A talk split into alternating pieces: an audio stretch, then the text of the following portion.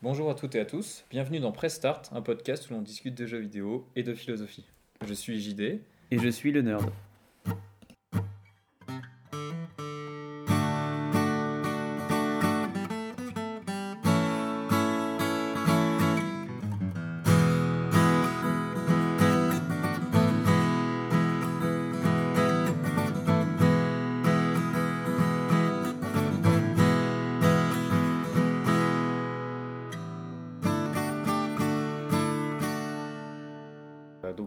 Expliquer un peu le principe, puisque ça paraît pas évident, à mon avis, de euh, voilà, lier la philosophie aux jeux vidéo. Et en l'occurrence, c'est moi qui avais eu l'idée il y a quelques semaines, euh, puisque en fait, on, a, on discute pas mal tous les deux de jeux vidéo. Ouais, voilà. On a- déjà, on écoute nous-mêmes beaucoup de podcasts et on aime bien. euh, bah, ça nous passe le temps, beaucoup en voiture, parce qu'on roule beaucoup. et puis, euh, bah, on aime bien discuter, donc on aime bien euh, se prendre la tête sur des questions, euh, des questions à caractère philosophique et moral. Et c'est vrai que euh, spontanément, on a lié les deux, tout simplement. Bah, parce que toi, tu as fait des études de philo, Ouais, et moi, j'enseigne la philo. Donc euh, forcément, ça aide pas mal. voilà, on, on a des, voilà, des, des sujets qui nous intéressent en commun et Mhm. c'est clair aussi que le point de départ de ce podcast est le premier épisode. Je pense en grande partie on le doit à un jeu en particulier. Ouais, et donc bah, ce jeu c'est euh, The Last of Us partout surtout, même si on va, enfin c'est les deux, euh, voilà, c'est un jeu qu'on adore euh, tous les deux, et on en a énormément parlé, faut dire on- vraiment, on a passé des heures et des heures dessus, mais comme tout le monde je pense, et on trouvait ça intéressant voilà de, de, de l'amener ici, mais vas-y je te laisse dire. Oui, bah, quand il y avait des bars ouverts encore, je me souviens, on allait Ouais. prendre des verres et on parlait beaucoup de Last of Us. Et donc, ce qu'on vous propose dans ce podcast, c'est voilà, traiter euh, à la fois des jeux vidéo, parce que ce qui nous, ce qu'on apprécie nous, c'est voilà, quand on lance un jeu et que on se met à jouer, qu'est-ce qui se passe, quelles sont les questions qui viennent, quels sont les problèmes qui sont posés. Et on, on va lier tout ça à des concepts philosophiques ou des auteurs, mais rassurez-vous, ça sera sans technicité, sans que ce soit trop compliqué à comprendre. hein. Ouais, bah nous déjà, on essaie de faire quelque chose d'accessible, de pas trop snob. Bon, euh, bah, on a un peu habitué de toute façon à, à procéder comme ça, donc. euh, Donc euh, voilà, si vous aimez les jeux vidéo, bah, le podcast est pour vous. Si en plus vous vous intéressez un peu à la philo, de loin que vous dites que ça pourrait être intéressant à, à écouter, bah voilà, vous êtes bien tombé. Dans ce premier épisode, on voulait traiter, on l'a intitulé comme ça, le jeu vidéo te fait la morale ou le jeu vidéo nous fait la morale. Mm. Bah voilà, parce que c'est une question qu'on se pose. euh, le, rapport de la morale au jeu vidéo est, euh, eh ben, il est assez, euh, finalement assez problématique, on va dire. Il fait souvent débat. La moralité dans le jeu vidéo, c'est quelque chose dont on parle. Bon, bah, régulièrement, il y a les questions de violence, par exemple. Et puis, c'est vrai que de plus en plus, les jeux vidéo, donc ça, on va y venir ensuite, ils, ont, ils prennent en charge justement cette question morale, ils essaient d'interroger le joueur. Ouais, c'est vrai que dans le, en fait, dans le grand public, enfin pour le grand public, quand on parle de jeux vidéo et de morale, c'est souvent en fait pour euh, faire euh, euh, culpabiliser les joueurs en leur disant que par exemple jouer à des jeux violents ou à des jeux de guerre, ça pourrait corrompre leur moralité. Donc Mhm. souvent c'est traité comme ça, la moralité dans le jeu vidéo. Alors qu'en fait les gens qui jouent vraiment, bah c'est pas du tout le, le seul aspect euh, en termes de moralité qui est présenté quoi. Au Non, contraire quoi. C'est beaucoup plus subtil, beaucoup plus nuancé et beaucoup plus complexe que simplement voilà, il y a de la violence et on vous incite à euh, faire preuve de violence et de cruauté. Bah, surtout dans les productions euh, récentes, on va dire, étant donné qu'il y a de plus en plus une complexification, on va dire, de, des procédés et puis même des jeux en soi. Entre, bah, évidemment, on va y venir tout à l'heure aussi quand on peut faire l'historique, mais si on part de Pong, voilà, et qu'on vient aujourd'hui à des jeux comme The Witcher ou, euh, enfin, des grands mondes ouverts, euh, des histoires qui, qui tiennent sur plusieurs dizaines d'heures, évidemment, euh, on va pas être sur des choses hyper basiques, de moins en moins en tout cas. Ouais, on peut commencer comme ça, peut-être. euh, voilà, nous, on voulait traiter de cette question de la morale, comment elle est présentée dans les jeux, qu'est-ce et aussi, surtout, voilà, manette en main, qu'est-ce que ça change C'est-à-dire, c'est pas juste comme quand je vais au cinéma voir un personnage qui voilà, fait une mauvaise action et bon, bah, je vais être plus ou moins touché par ça. Euh, on peut commencer par ça, peut-être dire que la question de la morale, au départ dans le jeu vidéo, elle n'est pas centrale du tout, Non. en fait. Maintenant, si on retrace évidemment euh, bah, l'histoire du jeu vidéo, déjà à la base, c'est vraiment du jeu. Alors qu'aujourd'hui, même la, la notion même de jeu vidéo est un peu parfois remise en question. Est-ce que le jeu vidéo est toujours un jeu ou est-ce que c'est pas quelque chose de plus sérieux, de plus noble aussi, même si euh, bon, on pourrait discuter de la noblesse du jeu en soi. Ça fera l'objet d'un autre épisode. C'est clair, mais, euh, mais bon, c'est vrai que si on prend un jeu comme Pong, comme euh, l'exemple que je prenais tout à l'heure, évidemment, là, l'aspect moral, on peut dire qu'il est absent. Moi, je suis du genre à politiser un peu tout. Mais là, quand même, c'est un peu compliqué, quoi. c'est chaud, ouais. Deux bars qui jouent au ping-pong, c'est difficile de, de, voir de la morale là-dedans. Et comme tu dis, en fait, c'était. Puisque ça devait être fun, le jeu vidéo, c'est vrai qu'on comprend aussi pourquoi au départ. Euh, alors peut-être que voilà, hein, euh, il y a des gens qui nous diront qu'au contraire, dès le départ, euh, peut-être il y avait un jeu que nous deux on connaît pas qui traitait déjà de la morale, mais c'est vrai que c'était pas du tout la priorité, c'était pas du tout l'enjeu. Et donc, soit les jeux vidéo étaient dans la morale, c'est-à-dire au-dessus de la morale, enfin voilà, c'est un jeu de ping-pong, donc il n'y a aucune notion de bien et de mal qui entre en compte. Voilà soit c'était des jeux qui avaient euh, qui proposaient une vision de la morale qui était peut-être euh, simpliste ou euh, bah alors si on retrace un petit peu bah, je vais prendre Miyamoto parce que donc Shigeru Miyamoto créateur de, de Mario et, Donkey Kong justement pour lui justement il voulait pas d'histoire. Mais il en a quand même mis une bizarrement euh, alors apparemment, euh, j'ai lu récemment que le, premier jeu avec une cinématique, ce serait le fameux Donkey Kong euh, en arcade, puisque donc, Donkey Kong, au début, du, quand vous lancez une partie, il monte comme ça les étages et il casse le niveau. Mhm.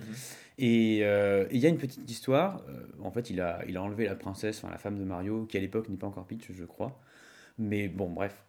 Et c'est marrant parce que l'histoire, elle est vraiment cliché, mais elle est juste là pour donner un but aux Voilà, parce que, euh, bah, et justement, c'est peut-être ça qui a, qui a évolué au fil du temps. Si on regarde l'arcade ou si on prend justement Pong, il n'y a pas vraiment de but. On gagne pour gagner et c'est vraiment comparable à du flipper ou du billard. Et ça raconte pas grand chose. Et en fin de compte, il reste peut-être non plus pas grand chose une fois qu'on a arrêté de, de, jouer. Alors, bon, il est passionné de billard hein, et je les respecte. mais, euh, mais je pense. se met à dos les joueurs de billard. Ouais, déjà, ah, bah, ça a changé ma vie, le billard. Ouais, non, mais. Donc, oui, euh, l'idée c'était euh, surtout de profiter du moment. Et donc tu dis que Miyamoto, c'est ça? Ouais. Que quand il fait Mario, euh, à la base il n'y a pas d'histoire. Ouais. Donc s'il n'y a pas d'histoire, c'est vrai qu'il n'y a aucun enjeu moral au sens où voilà, il faut juste gagner la partie en fait. Mais qu'il a finalement décidé d'en introduire une. Bah, un peu malgré lui, il l'a fait finalement. Et euh, c'est drôle parce que ça, ça aussi, ça a pris de l'ampleur au fil du temps. Alors il y a eu d'ailleurs en interne, hein, selon les, les, équipes qui reprennent Mario, il y a plus ou moins de scénarios qui est développé. Euh, donc, par exemple, pour le premier Mario Galaxy, il y a un scénario qui est plus développé, qui est plus poussé. Et pour Mario Galaxy 2, ben, Miyamoto a, insisté pour qu'il n'y en ait pas. Justement pour qu'il y en ait moins. Donc Mario Galaxy qui était sorti à l'époque sur, la Wii. Donc, euh, ouais, sur Wii. Et donc il... Bah, il a justement pour lui l'histoire ça va quasiment gâcher le plaisir quoi. Il veut pas qu'il y en ait trop et il pense qu'on s'éparpille. Alors justement euh, bah, c'est un peu le reproche, et là on fait un peu un bond en avant, si on va sur The Last of Us ou des jeux comme ça, où euh, c'est des jeux qui font énormément de polémique au sein même de la, de la communauté des joueurs, euh, parce que pour eux, euh, l'émotion passe pas par le gameplay, et passe pas par le jeu, on se perd, et justement la cinématique, l'histoire viendrait presque gâcher le plaisir, viendrait nuire au plaisir de jouer. C'est vrai que l'école Nintendo, c'est on prend la manette et on prend du plaisir. Et surtout que nous, je, je pense que c'est pareil pour toi, on en discutait assez souvent. Nous, par exemple, quand on était gamin, bah, c'est vrai que. Alors, moi, ma première console, c'était pas Nintendo, c'était une PlayStation, mais à laquelle j'ai pas beaucoup joué. Mhm. Mais ma vraie première console sur laquelle j'ai passé beaucoup d'heures, c'était GameCube. Et euh, toi, c'était la. Moi, c'était la 64, la Nintendo 64. Et pareil, j'ai des souvenirs de, de tout enfant d'avoir joué à la Mega Drive d'avoir squatté un peu une NES et je me suis bien éclaté sur la GameCube ensuite. Avant de faire une pause d'ailleurs parce que je me suis euh, pas reconnu dans la Wii et dans le motion gaming. Donc ce qu'on peut dire, c'est qu'en fait, nous, euh, on a fait plutôt ce parcours-là, c'est-à-dire on, est, on, on, était face à des jeux qui avaient assez peu de mhm. scénarios, dont les histoires étaient très simples, qui prenaient souvent l'aspect de conte, voilà, comme euh, Zelda, bah, voilà, c'est un conte, il y a une princesse, faut la sauver, bon, il y a vite fait euh, le bien et le mal, il y a les mhm. méchants et les gentils d'un côté. Et le jeu vidéo, en fait, était plutôt voilà, à ses débuts, dans cette perspective de faut que ce soit ludique, faut qu'on s'amuse. Donc on va pas euh, se prendre la tête en fait à développer des, narrations, des scénarios qui mettraient euh, en jeu des personnages, qui feraient des choix moraux, etc. Et mais justement, sur ce point, je sais pas toi comment tu faisais, mais moi, enfant, justement, je comblais un peu les manques. C'est-à-dire que je m'imaginais un peu des, des, cinématiques manquantes dans Zelda, ou euh, bon, voilà, euh, un de mes jeux cultes c'était Ocarina of Time, mais c'est vrai que bah, il y a pas mal de, de trous dans l'histoire, mais euh, en fait, des, lieux, des histoires qui sont suggérées et qu'on peut ensuite développer, et ça, en fait, j'aimais énormément. même si j'aimais avant tout jouer, en soi, bah, j'aimais bien aussi l'aspect, enfin, l'univers me, comptait beaucoup pour moi. Ok, d'accord. Et donc, euh, ce qu'on peut dire, c'est que finalement, c'est vrai que c'est avec la narration qui est devenue peut-être plus présente dans les jeux vidéo que ça introduit la question morale d'une manière euh, sans doute plus, plus centrale, plus, plus intense que, qu'auparavant en fait. Bah, je pense que les gens se sont rendus compte que c'était plus sympa. Euh, on aime en fait se replonger dans les, dans les univers déjà. Il y a quelque chose qui persiste, ne serait-ce que si on regarde sur Internet. Euh, on aime bien, par exemple, a les artworks, les fan art. Euh, les gens adorent ça et ils en font de plus en plus. Euh, sans parler des collecteurs, par exemple, combien de personnes, et moi le premier, on va acheter des collecteurs, des figurines, à plus savoir quoi en faire. En fait, on se rend compte que la console éteinte, on, développe cet univers. Et donc, c'est important en fait pour, le, pour les développeurs de s'en emparer déjà, parce que sinon, ben, c'est un reproche qu'on peut leur faire. C'est vrai que c'est un peu aussi le débat qu'il y a pour les détracteurs, justement, au contraire de, Nintendo. Par exemple, euh, ils vont trouver un univers qui n'est pas forcément assez adulte. Et quand on parle d'univers adulte, euh, ça a un peu changé par rapport aux, années 2000 où on attendait un peu du sexe et de la violence. Aujourd'hui, je pense que on attend des thématiques fortes, des entre guillemets, des vraies questions, des, euh, des dilemmes, quoi, par exemple. Et donc, ce qu'on peut dire, c'est que en fait, assez, enfin, depuis quelques années, les jeux vidéo, au contraire, ont finalement mis le joueur manette en main face à des questions morales. Et donc, euh, alors nous, ça a coïncidé finalement avec notre parcours personnel, c'est-à-dire que en grandissant, on s'est alors c'est pas qu'on a perdu contact tout à, tout à fait avec des jeux peut-être plus ludiques comme chez Nintendo ou en mhm. tout cas moins travaillés euh, en termes de scénario, mais finalement on s'est mis à jouer sur des consoles différentes, à des jeux différents. Et c'est un peu, euh, on a d'une certaine manière suivi cette évolution-là où, voilà, maintenant le jeu vidéo euh, bah, nous présente des dilemmes moraux, nous met euh, dans des positions où on est obligé soit de faire des choix ou bien d'assister et de participer à des, à des actions qui peuvent nous poser problème. Et tu disais tout à l'heure, voilà, maintenant les jeux, c'est vrai que quand on, voilà, quand on éteint la console, ils peuvent nous poursuivre justement mmh. parce qu'ils nous ont proposé des, bah, est-ce que je tue cette personne, est-ce qu'au contraire je laisse la vie sauve? Aujourd'hui, c'est très intéressant parce qu'au final, euh, bon, je dirais pas que les jeux vidéo nous éclairent sur la vie, ce serait quand même un peu. Mais, mais peut-être que si, justement, bah, The Last of Us, on va forcément y venir, c'est euh, justement ça qui nous a énormément plu. Moi, je pense que ça m'a vraiment apporté quelque chose. Quoi. Je veux dire, c'est euh, au-delà de, de l'aspect simplement ludique. moi, c'est vrai que d'un point de vue, en tout cas moral, je pense que ça m'a apporté des trucs. Mhm. Et ça, ça m'a beaucoup plu. Mais, et même d'ailleurs, il y a une évolution D'ailleurs, Nintendo n'y échappe pas vraiment. C'est-à-dire que malgré eux aujourd'hui, euh, ils développent un peu tout un lore aussi. Et euh, la perception qu'on a de leur personnage, il faut qu'ils fassent très attention à ça. C'est-à-dire que la morale, en fait, j'ai l'impression qu'on ne peut plus y échapper. Déjà, l'art en général et la culture est beaucoup plus moralisée qu'il y a 15 euh, ans. Mhm. on va, on va pas, c'est pas, on va pas rentrer dans le débat, mais Polanski, mais, mais, même en soi, chaque œuvre, en fait, bah, par exemple, un coup, bah, il y a des. Hum, comment dire on peut reprocher aujourd'hui un jeu vidéo de ne pas être suffisamment féministe ou de, malgré lui, en fait, de véhiculer une idéologie quelconque. Et, euh, mais finalement, oui, ils ont toujours été, euh, malgré eux, un peu le reflet, euh, moral de la société. De dire que le jeu vidéo n'est pas moral, ça, c'est ce qu'aimeraient certains éditeurs, bah, comme par exemple Ubisoft, qui se défendait de toute forme de, de politisation. Oui. Activision aussi, qui a essayé d'aller dans cette voie-là. Donc, toutes les grosses maisons d'édition, évidemment, ils veulent pas se mettre à dos euh, bah, les électeurs euh, bah, de quelque bord que ce soit. Voilà, parce qu'il faut vendre des jeux, c'est là-dessus qui compte, donc il faut faire des jeux qui sont soi-disant les plus neutres moralement. Ouais, mais sauf que c'est difficile d'y arriver, parce que quand on regarde déjà Mario qui va sauver Peach aujourd'hui, c'est un peu problématique. on peut plus, enfin, on s'en amuse et il y a un peu de second degré, déjà il en faut. On peut plus être premier degré sur cette question-là. Euh, alors que bon, bah, finalement, c'est un héritage de plusieurs centaines d'années avec le conte, hein, mais, euh, mais c'est vrai que ce serait, on va trouver ça dérangeant si sa petite fille ou son petit garçon voit euh, une fille dans une robe rose bonbon sauvée par un gros, un gros moustachu, ça pose problème.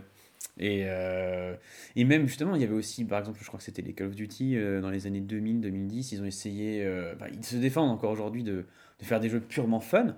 Et l'ennemi est là pour le fun, ouais. sauf qu'il véhicule quand même une idéologie. Par exemple, bah, on allait, en gros, on va affronter Al-Qaïda ou les Russes. et le jeu vidéo d'ailleurs est né dans un, un, peu dans un contexte de guerre froide, hein, donc ça aussi, il, a, il a véhiculé une idéologie quand même. Ouais, donc ce qu'on peut dire, c'est que même si certains jeux vidéo et certains éditeurs voudraient bien euh, être au-dessus justement de la question morale en disant voilà, nous, on traite pas de ça parce que c'est trop complexe, parce que ça divise trop les joueurs. En fait, euh, déjà, on est peut-être dans une société où effectivement maintenant, de toute manière, on n'y échappe pas. C'est-à-dire que, bah voilà, euh, forcément, on s'investit nous dans les jeux vidéo et on a une grille de lecture, comme tu disais, bah, Pitch aujourd'hui qui attend passivement que le plombier vienne la sauver, ça nous pose question forcément. Donc ils ont du mal à échapper à, ce questionnement. Et, euh, et ce qu'on peut dire aussi, c'est qu'au contraire, il y a des jeux vidéo qui embrassent carrément en fait ce, mm-hmm. mouvement en disant bah voilà, nous, on, on assume de traiter de morale en proposant aux joueurs, par exemple, de faire des choix ou d'être mis face à des dilemmes. Voilà. Bah pour ça, justement, il y a euh, tout ce qui va être le RPG, ou en tout cas ce l'aspect roleplay, où on va jouer euh, un gros méchant ou au contraire un gentil ou euh, une personnalité un peu grise. Et euh, bah, si je prends par exemple dans les dernières années, on peut penser à Red Dead Redemption 2. Donc là, on avait carrément, avec Arthur Morgan, le héros, on avait des choix qui étaient proposés à différents moments de l'aventure. Et on avait carrément une barre de moralité, en gros, qui s'affiche en bas.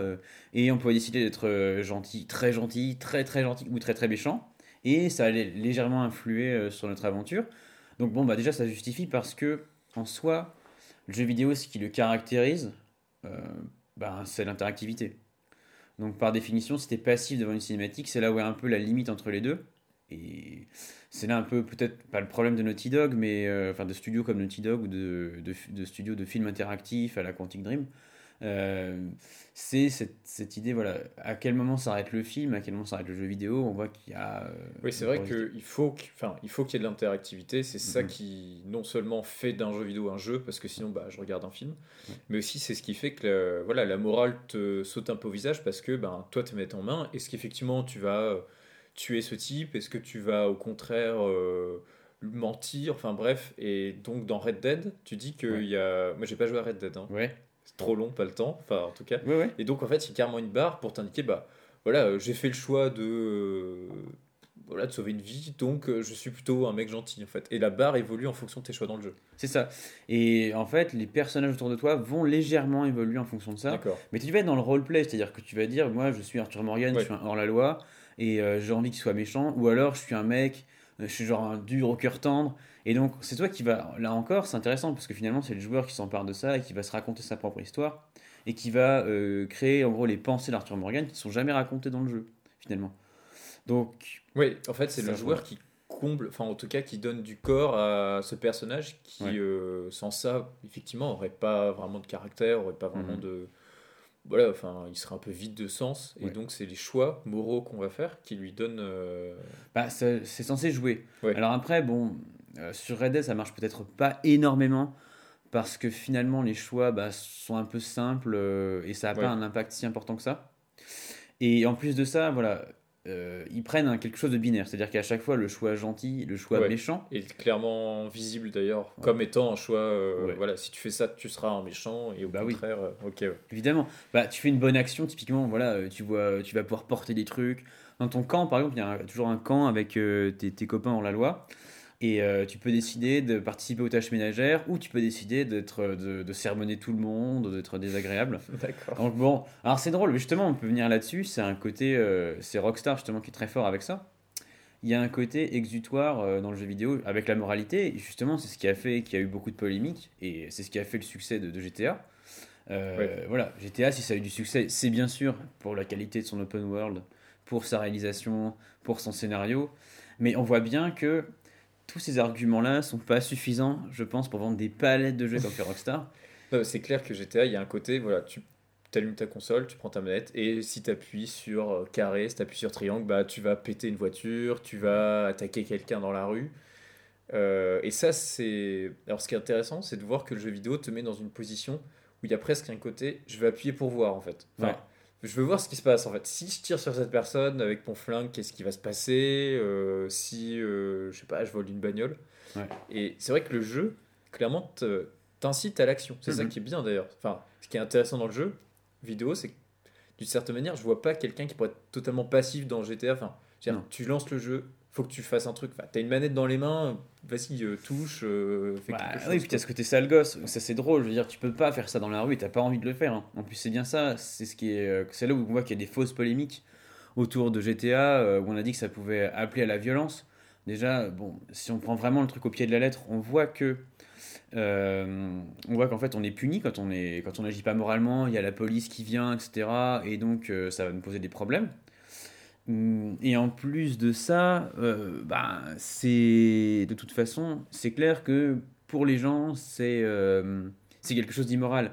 Ce serait un petit peu comme supposer qu'après une tragédie, euh, ça encourage l'inceste. Enfin, c'est à peu près aussi, aussi, aussi sensé. Quoi. Donc, c'est vrai que, en fait, ce qu'on peut dire, nous, c'est que, et on avait commencé tout à l'heure comme ça, en disant, bah, c'est vrai que pour le grand public, souvent la morale dans le jeu vidéo, ça paraît en fait, c'est pas vraiment une question, c'est souvent présenté comme bah, les gens font n'importe quoi dans les jeux vidéo, il y a de la violence, mhm. donc ça cultive une certaine violence.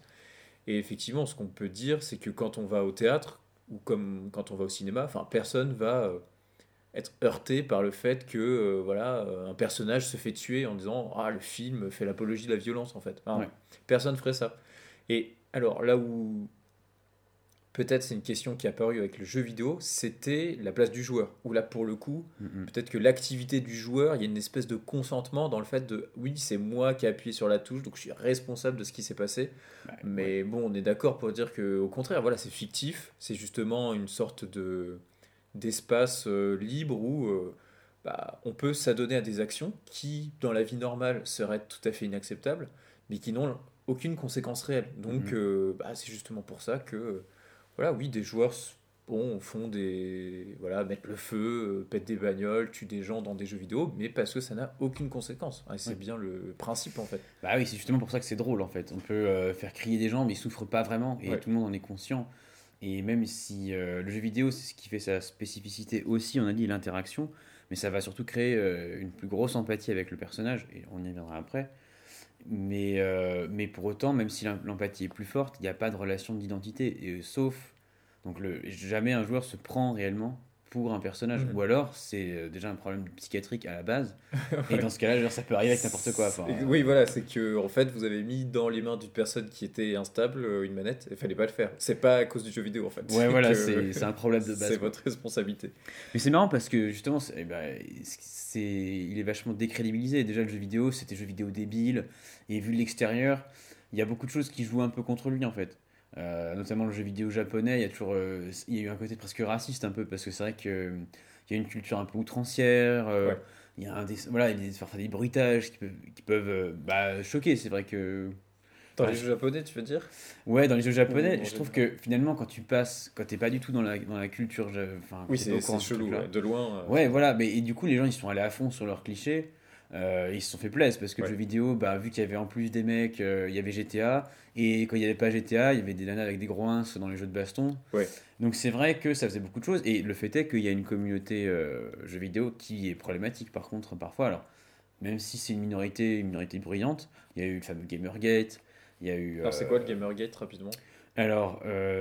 Là, pour le coup, il faudrait que je me redocumente, hein, franchement. Mais euh, en gros, c'est une affaire autour de, la place de la femme, si tu veux, dans le jeu vidéo, à la fois dans le développement et euh, dans les jeux en soi. Et en fait, ça un peu opposé des joueurs qui considéraient que, enfin, de manière un peu caricaturale, euh, c'est un peu un truc de bonhomme, ou en tout cas, voilà, c'est un truc entre hommes, avec des valeurs qui sont un peu traditionnelles et au contraire des joueurs qui peut-être parfois euh, ne se retrouvaient pas dans des jeux vidéo justement parce qu'il y avait des clichés des stéréotypes.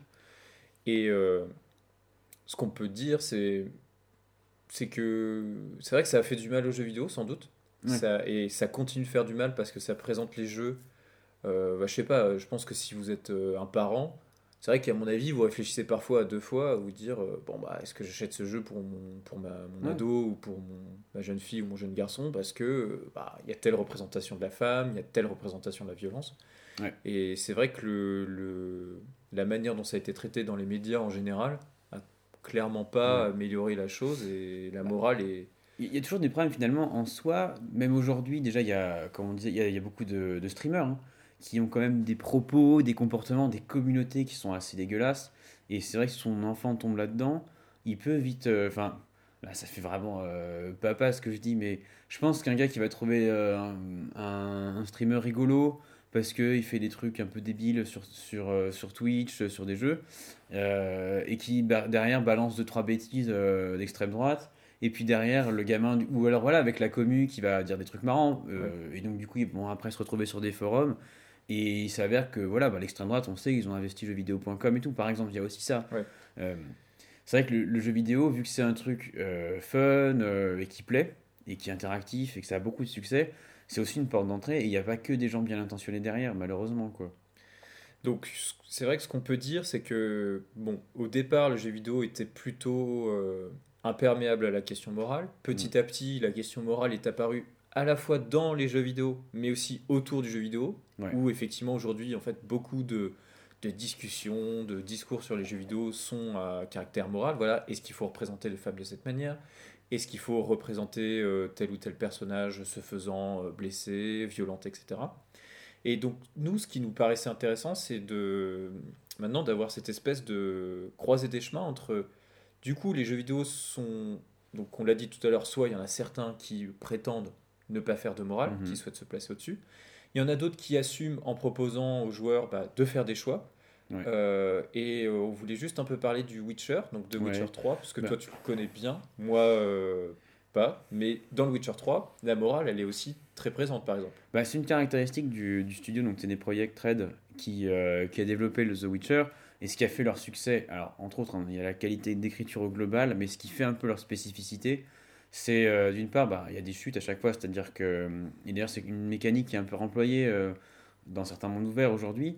C'est-à-dire qu'on a, on va obéir à on va exécuter des quêtes de façon tout à fait classique, sauf que généralement, à un moment donné, euh, on va se rendre compte soit que ceux qu'on trouvait euh, bons, enfin ceux qu'on jugeait être les, bons euh, ne le sont pas, soit il va nous placer face à un, un dilemme impossible, vraiment un choix cornélien. Bah, je prends l'exemple des toutes premières quêtes de The Witcher, vraiment une des premières qu'on fait.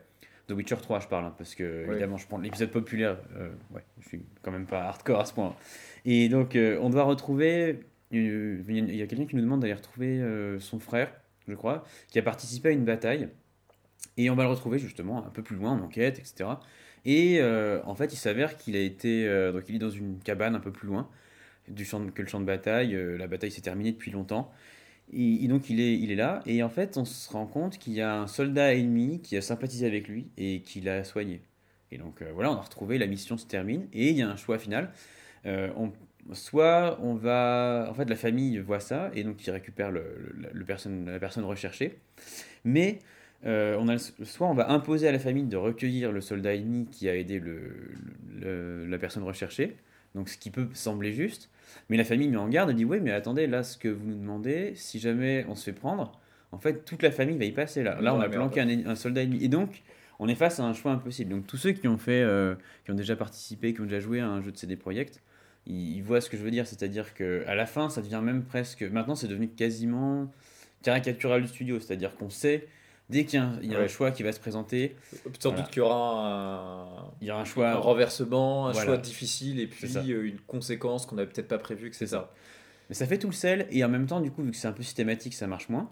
Mais bah, un peu comme, euh, voilà, de toute façon. Oui, si c'est répété à outrance, ça finit par perdre un peu de son intérêt. Mais c'est super intéressant. Alors là, on voit qu'ils servent beaucoup de la morale bah, pour maintenir, justement, pour réveiller les joueurs. Et vraiment, ça a été salué. Hein. C'est vrai que le succès de The Witcher 3 donc il y a beaucoup de choses déjà euh, d'un point de vue graphique et technique, euh, la, complexité de l'univers évidemment, mais ça, d'autres, euh, je pense d'autres jeux l'avaient fait, bah, encore une fois les GTA, les Red Dead, mais proposer une moralité aussi complexe et, réussir déjà à le faire à chaque fois avec succès, personne n'y est arrivé parce que c'est vrai que c'est assez, c'est pas facile. Hein.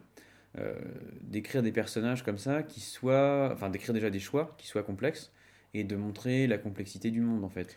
Ouais, bah, c'est important que tu dis ça parce que justement, euh, moi par exemple, euh, j'ai joué à un jeu, c'est Horizon Zero Dawn. Mhm. sur euh, PS4 en l'occurrence. Et moi, j'avais vraiment l'impression que les choix étaient artificiels, c'est-à-dire Aloy, Vatel, par exemple, dans ce jeu, vous, je prends un exemple, vous cherchez un personnage qui était un espion, un mauvais, un méchant, vous finissez par le retrouver, et puis il est là comme ça, vous supplier à genoux, qu'est-ce que vous faites? Vous avez trois choix, alors peut-être que je dis des bêtises, mais Oui, si, vous avez le choix, on va dire, peut-être euh, caractériel, euh, la décision peut-être impulsive, euh, bah, je le bute parce qu'il m'a trahi. Ouais. Il y a le choix peut-être plus réflexif, je vais pas le tuer parce que, par exemple, je pourrais m'en servir pour trouver les, les autres bandits, etc.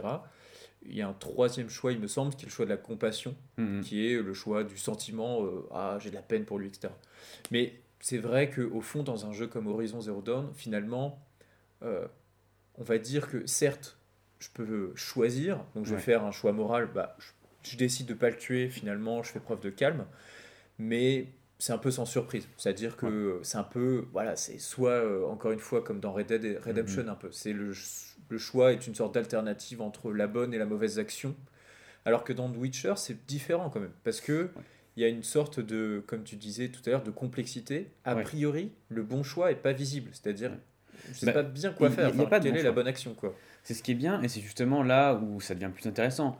Euh, parce que les gens sont pas bons ou mauvais. Enfin, en tout cas, euh, ça, ça- Pas ça- définitivement voilà. et pas de manière euh, absolue. Bah, sinon, on simplifie, on simplifie, et c'est vrai que c'est là où le propos perd de son côté adulte. Effectivement, pour un enfant, il a besoin de manichéisme euh, et de choix tranchés, de, des bons et des moins bons et des mauvais d'un côté.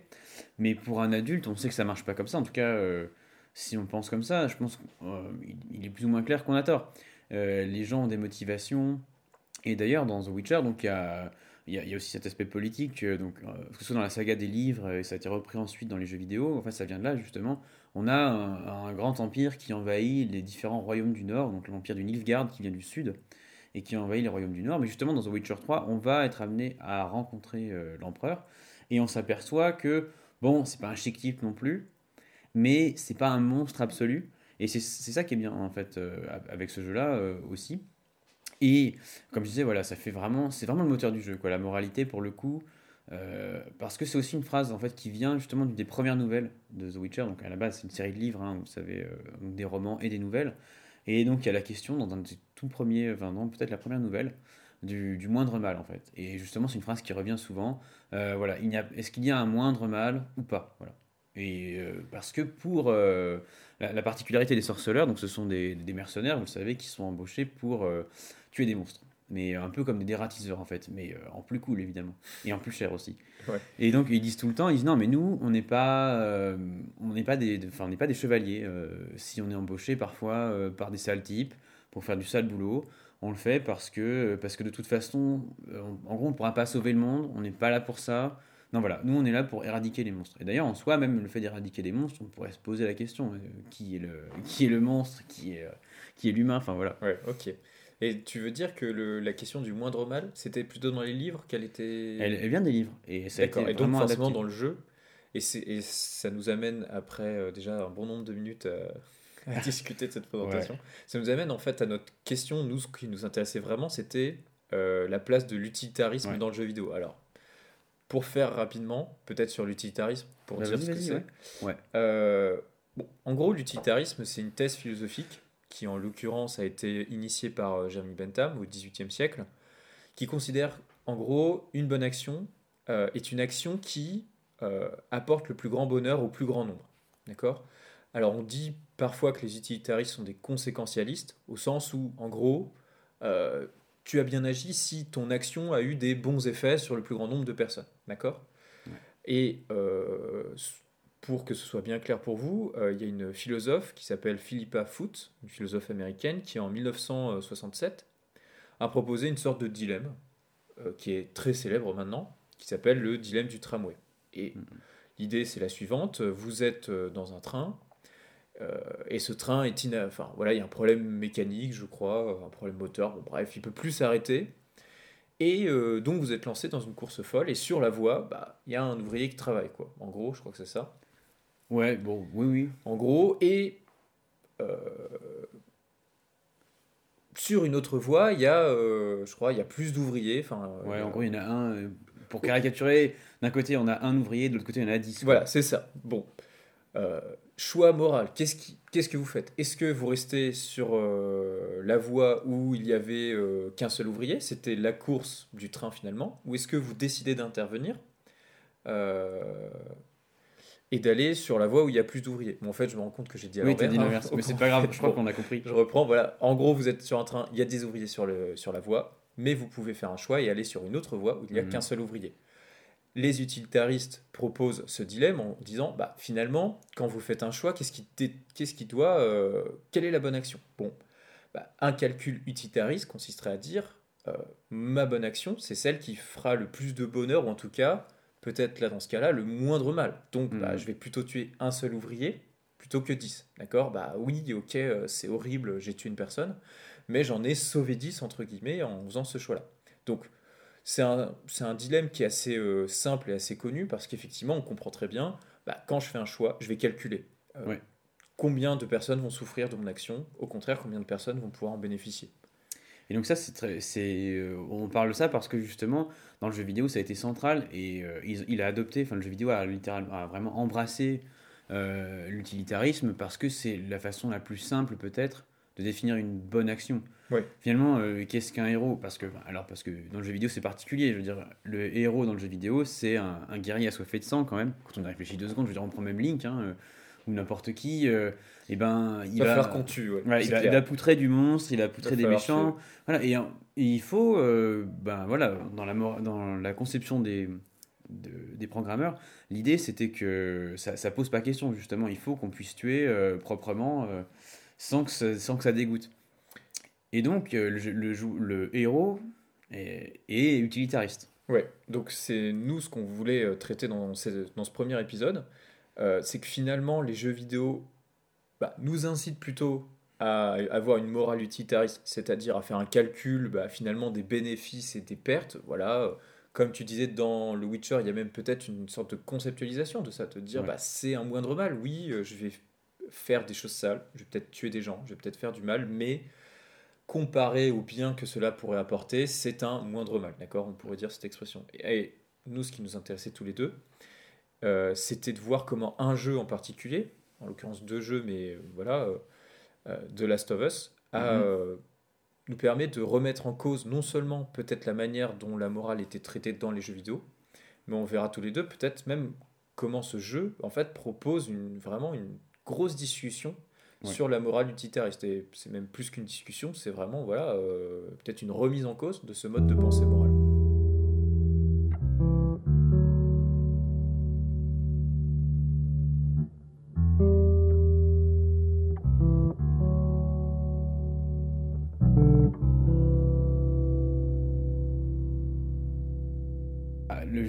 Pour le coup, le studio s'est vraiment emparé de ça, je pense. Euh, alors même qu'ils reviennent un petit peu de loin sur cette question-là, si on, on pense à, donc à Naughty Dog. Euh, ils ont commencé avec le Uncharted et un des reproches qu'on leur a fait, et donc ce qui a pratiquement donné le concept euh, de, bah, de dissonance ludonarrative, ça vient justement d'eux. Alors parce que euh, bah, Nathan Drake, le héros de ces, ces, quatre jeux-là, Donc de, en Uncharted, tu Ouais. Donc Eh c'est ben- les jeux qui étaient... C'était développé par, par Naughty Dog. Par Naughty Dog, c'est ouais. euh, c'est une sorte d'Indiana Jones. Voilà, on va vraiment faire simple, c'est Indiana Jones. Et euh, mais sauf que évidemment, comme il faut proposer des parties du gameplay, etc. euh, en gros, on va on va désinguer des centaines, voire des milliers de types. Et, euh, et à la fin, voilà, ça, vu que c'est des jeux qui se voulaient quand même assez réalistes, assez proches du cinéma, on a commencé à se demander, parce que bon, c'est pas grave, on va dire que Mario qui écrase des, Goombas, des Goombas en sautant dessus, euh, Ouais, ça pose pas- de questions, quoi. Je veux dire, c'est vrai que c'est des pixels, quoi. C'est vrai que bon. Alors que euh, dans le cas d'Uncharted, c'est des vrais gens et on en, on en bute pas mal. Et sauf qu'à la fin, Nathan, à aucun moment il y a un mec qui lui dit que c'est un salaud. Et au contraire, hein, c'est le chic type, il séduit toutes les femmes. euh, Vraiment, il, il est pas du tout vu comme, bah, comme Indiana Jones, si vous voulez. C'est quelqu'un de vraiment sympa. C'est le gars avec qui on a envie de manger. Mais, et donc voilà, ils avaient, on leur a reproché cette dissonance narrative et ils en ont fait, entre guillemets, le jeu, quoi. Enfin, Donc oui, que ce soit bien clair, donc la dissonance, elle est dans comment pouvez-vous jouer à un jeu où un mec euh, bute des centaines et des milliers de personnes sans à aucun moment, euh, soit, le- enfin à aucun moment le personnage n'éprouve de, De voilà, remords, de- ouais. de remords par rapport à ses actions, aucun personnage ne semble lui faire remarquer que ce qu'il fait c'est chaud, et donc par voie de conséquence, le joueur lui-même est pas du tout invité Ouais. à se questionner là-dessus. Et donc euh, on peut dire que Naughty Dog, euh, donc c'est ce voilà, euh, ça a fait leur succès, hein, Uncharted. Enfin, Ouais. hein. Oui, alors ils ont commencé avec les Crash Bandicoot, ils ont Ouais. fait pas mal de, de licences, mais, Mais c'est vrai qu'ils ont pris une vitesse. Ils sont devenus figure de proue chez Sony avec Uncharted, notamment le 2. Et donc, on rappelle ce, ce- ce point-là sur Uncharted parce qu'au moment où le premier jeu, The Last of Us, va sortir, euh, en l'occurrence, je me souviens pas exactement, je crois que c'est en 2013. 2013. Ouais. Bon, c'est vrai qu'il y a ça derrière eux de, entre guillemets, voilà, on, a fait, on fait des jeux de plus en plus réalistes où, d'une certaine manière, à un moment donné, il va falloir qu'on affronte cette question morale parce Mhm. qu'on peut plus, comme on le faisait auparavant dans les autres jeux vidéo, totalement ignorer ce problème de, bah voilà, je bute des centaines de types et à aucun moment euh, ça ne semble me poser problème. Et donc c'est dans le... Nous, ce qui nous intéressait dans ce premier épisode tout particulièrement, c'était de revenir su- sur cette question morale à partir de The Last of Us. Voilà. La question de l'utile. Parce que, bon, alors on va spoiler d'ailleurs, c'est vrai qu'on l'a pas dit avant. Oui, Enfin, Euh, donc si vous n'avez pas fait euh, le premier ou le 2, bah clairement je pense qu'il faut pas écouter ce premier épisode, c'est dommage. Voilà. Ou alors faut, vous vous disiez que si vous n'avez pas de problème avec le spoil, mais ça va quand même vous gâcher le jeu, Ouais, en parce qu'on va parler de la fin du premier jeu Et du la fin du deuxième, Donc, on va vraiment se faire euh, plaisir. Donc voilà, c'est chaud. C'est chaud pour vous si vous voulez pas être spoilé. Après, finalement, peut-être que ça, ça vous permettra de faire le jeu avec un regard différent. Mais euh, bon, ce qu'on peut dire avant de commencer, c'est que donc, le jeu est sorti en 2013 sur Mhm. PS3. PS3, ouais. Euh, ça a été un succès euh, énorme. Succès commercial et puis euh, succès critique énorme. En fait, voilà, c'est le triple A mature depuis, voilà, ça a été presque une rupture en fait dans l'industrie. Parce que pour la première fois, on a considéré qu'on avait un jeu fun, un jeu très bien fini, un jeu d'ampleur, un jeu ambitieux. Voilà, c'est euh, c'est une très grosse sortie, la grosse sortie de l'année. Ouais. Et en même temps, un jeu qui se permettait de sortir un peu des sentiers battus, qui se permettait de questionner le joueur. Et ça a eu vraiment un retentissement. euh, bah voilà, encore aujourd'hui, euh, c'est un marqueur dans l'industrie. Voilà. Donc, le jeu a été vendu à plus de 10 millions d'exemplaires. Enfin, c'est Ouais. vraiment un sacré succès. Il a été remastered, en l'occurrence sur PS4 en 2014. Ouais. C'est alors assez, assez amusant. Donc, ça a été un gros succès. Les gens ont été très marqués. Et toi, en fait, je me souviens que tu l'avais fait. Tu avais adoré le jeu. Ouais. Et euh, au moment où j'ai eu la PS4, tu m'as dit il faut absolument que tu fasses ce jeu, etc. De Last Ouais. of Us 1. Bon, j'étais pas très chaud. Enfin, voilà. euh, Oui, Il a fallu plusieurs mois pour que je le fasse. Et donc, bon, pour vous faire le pitch rapidement. Euh, dans The Last of Us et raconter finalement l'histoire de l'effondrement de la société. En l'occurrence, nous, on est aux États-Unis, mais c'est euh, à cause d'une épidémie. Donc, Ouais. en gros, c'est un jeu. Bah, c'est des où, zombies. voilà, euh, des zombies vont arriver, machin. Et vous incarnez un personnage qui s'appelle Joël Mm, mm. et qui va vivre un premier événement traumatisant.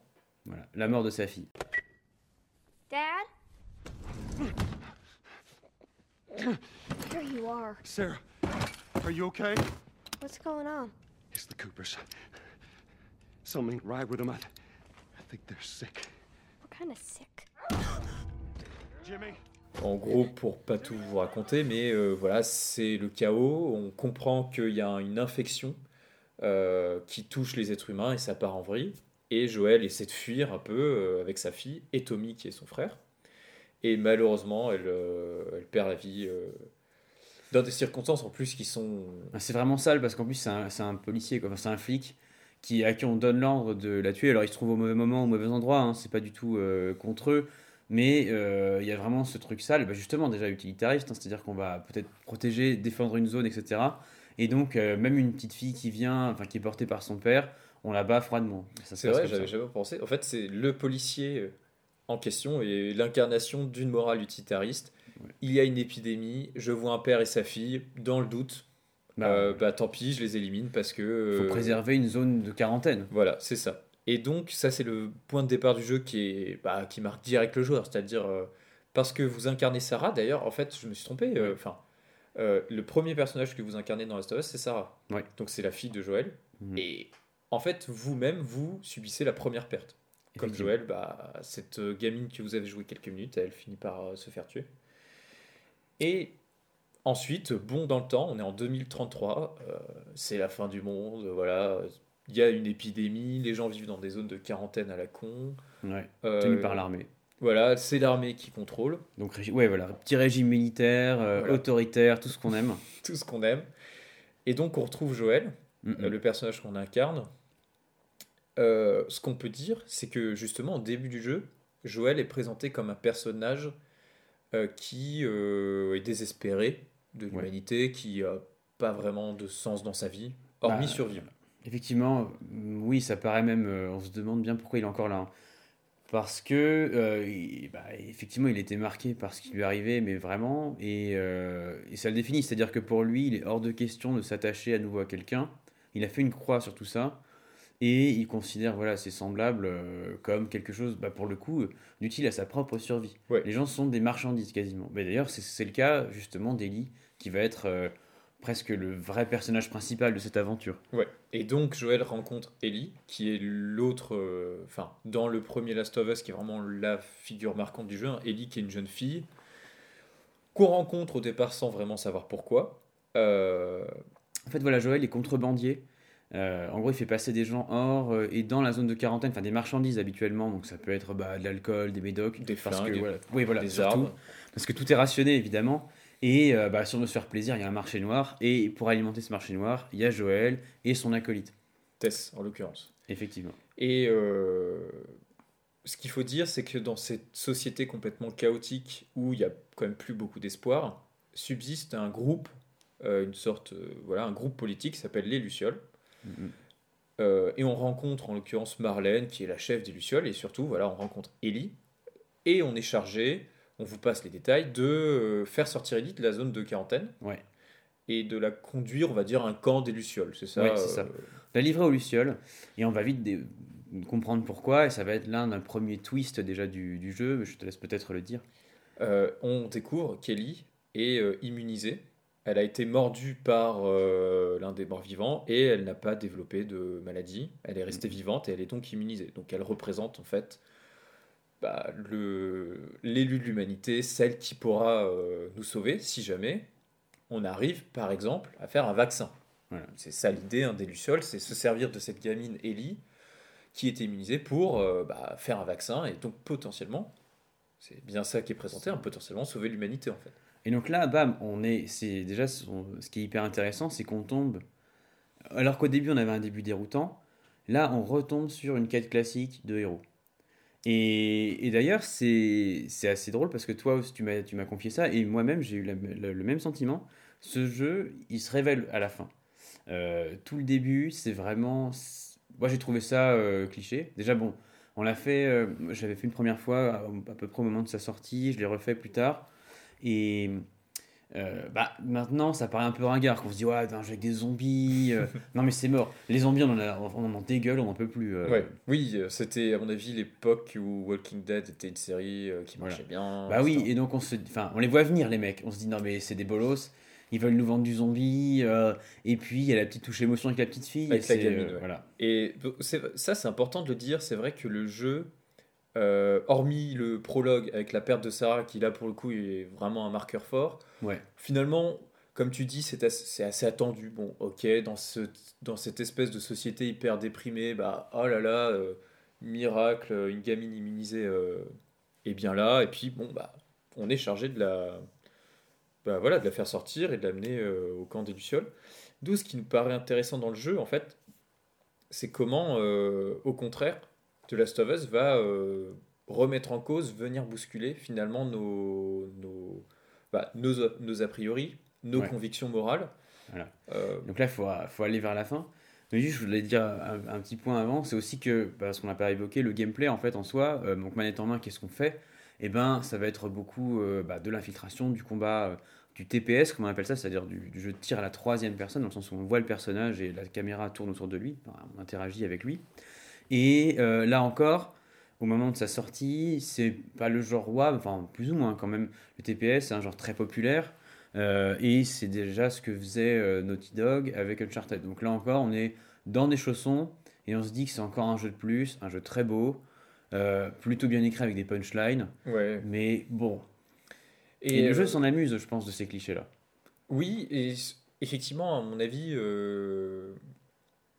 comment dire, c'est clair qu'ils ont fait euh, le choix de nous faire rentrer dans cette histoire finalement où on a nos repères pour encore mieux nous, bous- nous bousculer après. Ouais. Alors, je sais pas comment toi t'as vécu. En fait, comment t'as vécu le côté, à un moment donné, le jeu euh, t'a fait sortir justement de cette zone de confort moral en te disant, bah, je suis dans un jeu, je bute des gens, je vais sauver une gamine, tout ça est tout à fait normal. Je sais pas à partir de quand vraiment il y a une espèce de truc qui s'est joué en disant, ah ouais, non, ce jeu il est différent, euh, c'est pas tout à fait comme les autres jeux auxquels j'ai joué. Alors, pour le coup, j'ai pas eu euh, de moment, je pense, révélation à part la fin où ça vraiment, ça marque un, un cran supplémentaire. Mais en fait, les dialogues sont bien écrits, les personnages sont bien écrits. Pour le coup, voilà, euh, faut, je le dis, c'est hyper personnel et c'est gratuit ce que je veux dire là. Mais j'ai pas aimé Uncharted. euh, j'ai trouvé que c'était, bah, faut dire que je les ai fait après The Last of Us. Ça a peut-être pas aidé, mais je trouve que bah, Nathan, c'est un personnage qui est pas intéressant. Il a des blagues complètement débiles, euh, qui tombent pas du tout à propos, etc. Et euh, donc, bon, c'est pas pour dire que je suis exigeant en écriture, mais voilà, je suis pas forcément euh, client, c'est pas parce que tu vas me balancer deux vannes que ça va marcher. Et dans The Last of Us, il y a un vrai lien qui se crée, un vrai attachement, notamment pour la jeune fille Ellie, mais même pour la relation entre les deux. On va forcément s'identifier au personnage. Et c'est à partir de. Bah, c'est vraiment l'effet de réel, en fait. C'est-à-dire que les personnages prennent vie par petites touches, vraiment, au fur et à mesure des dialogues, des moments qui passent. Et il va aussi nous dérouter. Alors, quand on va sur la fin, il y a la fameuse séquence des girafes. hein. Donc en fait, c'est un jeu qui, euh, j'ai dit que c'était un TPS, un jeu d'infiltration, mais on l'a aussi qualifié de walking sim. Donc c'est euh, un genre à part. En gros, c'est du jeu vidéo où vous allez marcher. Et en fait, l'intérêt du, vous allez déplacer le personnage et en même temps, il va y avoir des dialogues qui vont se, se, se jouer devant vous. Et, et tout ça va créer un moment un peu agréable. Voilà, il y a des temps forts, temps calmes dans, dans The Last of Us. Bon, c'était déjà un peu le cas dans, dans Uncharted, mais là, ils l'ont vraiment poussé. C'est-à-dire qu'il y a vraiment des moments, des chapitres où euh, il n'y a pas d'action. Euh, que ce soit dans le 1 et dans le 2, et, de- et plus peut-être encore dans le 2. Ouais. Euh, il y a vraiment des moments où on n'a pas de flingue, il n'y a pas d'ennemis, et le seul but, c'est d'être avec les personnages. Et forcément, déjà ça, ça déroute un petit peu, et c'est là aussi qu'on l'a qualifié de jeu mature. hein. Il n'y a pas que, que sa fin, c'est un jeu qui s'est permis des moments qui n'étaient pas ludiques. Alors, bizarrement, on l'a acclamé pour ça, alors même que finalement, c'est aussi ce qu'on lui reproche aujourd'hui. Et euh, donc, ça, on, peut déjà dire une chose, c'est que c'est un jeu qui nous met face à des questions morales de manière plus intense que les autres. Bah, c'est voilà le choix par exemple de dire pendant 5 minutes le joueur ne va rien faire d'autre que discuter avec Ellie, Mhm. euh, raconter, on va par exemple avoir un souvenir de Joël qui va vous parler de sa jeunesse, euh, un souvenir d'Ellie aussi qui va vous dire bah quand j'étais euh, gamine, enfin moi je rêvais d'être astronaute par exemple, c'est son Ouais. rêve. Donc ça c'est une première chose, c'est clair que se crée un lien affectif avec non seulement le personnage que vous incarnez Joël, mais aussi avec le personnage que vous êtes chargé de protéger au départ, mais qui va finir en, en fait par Par vous devenir... protéger déjà. Pardon C'est déjà, elle va nous protéger à un moment donné. Si et elle- voilà, Ellie, au fur et à mesure du jeu, bah, va finir en fait par savoir et se défendre toute seule et, au- et même euh, va finir par euh, soigner Joël, hein, qui sera Mhm. malade, etc. Donc ça, c'est une première chose, c'est que euh, Naughty Dog fait le choix de vous dire là, en fait, euh, vous, c'est plus des fonctions que vous jouez. C'est-à-dire, vous jouez des personnages avec une histoire, avec euh, des sentiments, avec des choix déjà qu'ils ont fait. Et euh, vous pouvez vous pouvez pas vous, juste vous dire bon bah Ellie elle va mourir et puis c'est pas grave en fait ce sera game over. Enfin non c'est en fait vous voulez pas qu'elle meure. C'est pas que Ouais. ça va vous faire perdre la partie. C'est que vous aimez cette gamine, vous aimez son caractère, vous aimez Ouais. le lien qu'il y a avec elle. Ça c'est important je pense. Le fait que et là c'est clairement les scénaristes en l'occurrence hein, sur The Last of Us 1 c'est Neil Druckmann hein, qui est le Ouais. scénariste en chef on va dire qui a fait un boulot de ouf hein, Ouais. pour euh, nous faire euh, voilà, apprécier ces, ces, ces personnages qu'on incarne. Et justement, ça va être aussi ce qui va nous faire glisser sur la question morale avec leurs actes. Alors, on va venir sur la, la fin tout de suite, mais déjà, on apprend euh, dans le courant de l'histoire que Joël a, a fait des, avec son frère, ils ont tendu des guet-apens à des mecs pour les détrousser, euh, pour survivre, mais bon, ça défend pas. Donc, ils ont tué des gens euh, gratuitement, enfin, qui menaçaient pas leur vie, pas Ouais. gratuitement, mais voilà. Euh, donc, euh, Joël a fait des choses très sombres. Et en fait, on l'apprend, mais sur le coup, on s'y enlève pas ça dérange même pas. C'est-à-dire que vous êtes avec Joël, vous l'avez connu avant, c'était un père de famille euh, normal, et on sait qu'il fait pas ça par plaisir. On va dire que c'est, il est pas, il est pas né comme ça, il l'est devenu, et c'est la, c'est la, la crise, les circonstances qui l'ont amené à devenir comme ça. Donc déjà, il y a un premier pas. Et en plus, de toute façon, c'est un gars qu'on discute avec, il est sympa. Un peu comme des fois, euh, c'est vrai que c'est embarrassant, vous avez des gens qui ont des idées politiques absolument affreuses, mais ils sont hyper, Ils sont ils sont assez adorables. Et donc, euh, bon, bah, on est pris Ouais. là-dedans. Et euh, bah, c'est bien que tu parles de ça parce que je voulais. Enfin, moi, euh, je voulais lire voilà, un, un petit passage de Neil Druckmann. Donc, Neil Druckmann, c'est le scénariste en chef sur le premier Last of Us et il est devenu, en fait, grâce à ça, vraiment une figure extrêmement importante de Naughty Dog.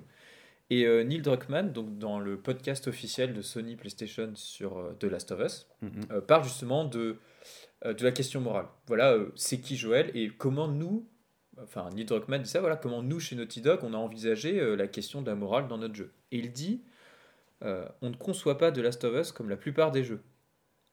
Beaucoup d'autres titres vous laissent façonner la moralité de votre personnage. Certains ont même une barre qui vous indique si vous êtes bon, si vous êtes mauvais. On ne fait pas ce genre de jeu. On annonce que Joël est un personnage singulier qui fait des choses singulières.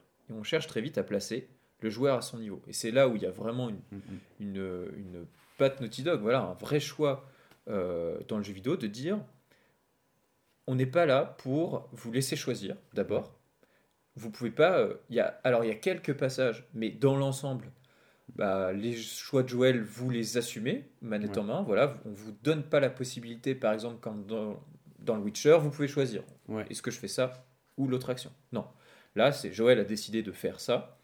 Il a décidé d'ailleurs de faire des actions souvent assez, voilà, assez sales qui peuvent nous mettre mal à l'aise parce que bah, dans ce contexte de survie, il fait souvent le choix de la violence.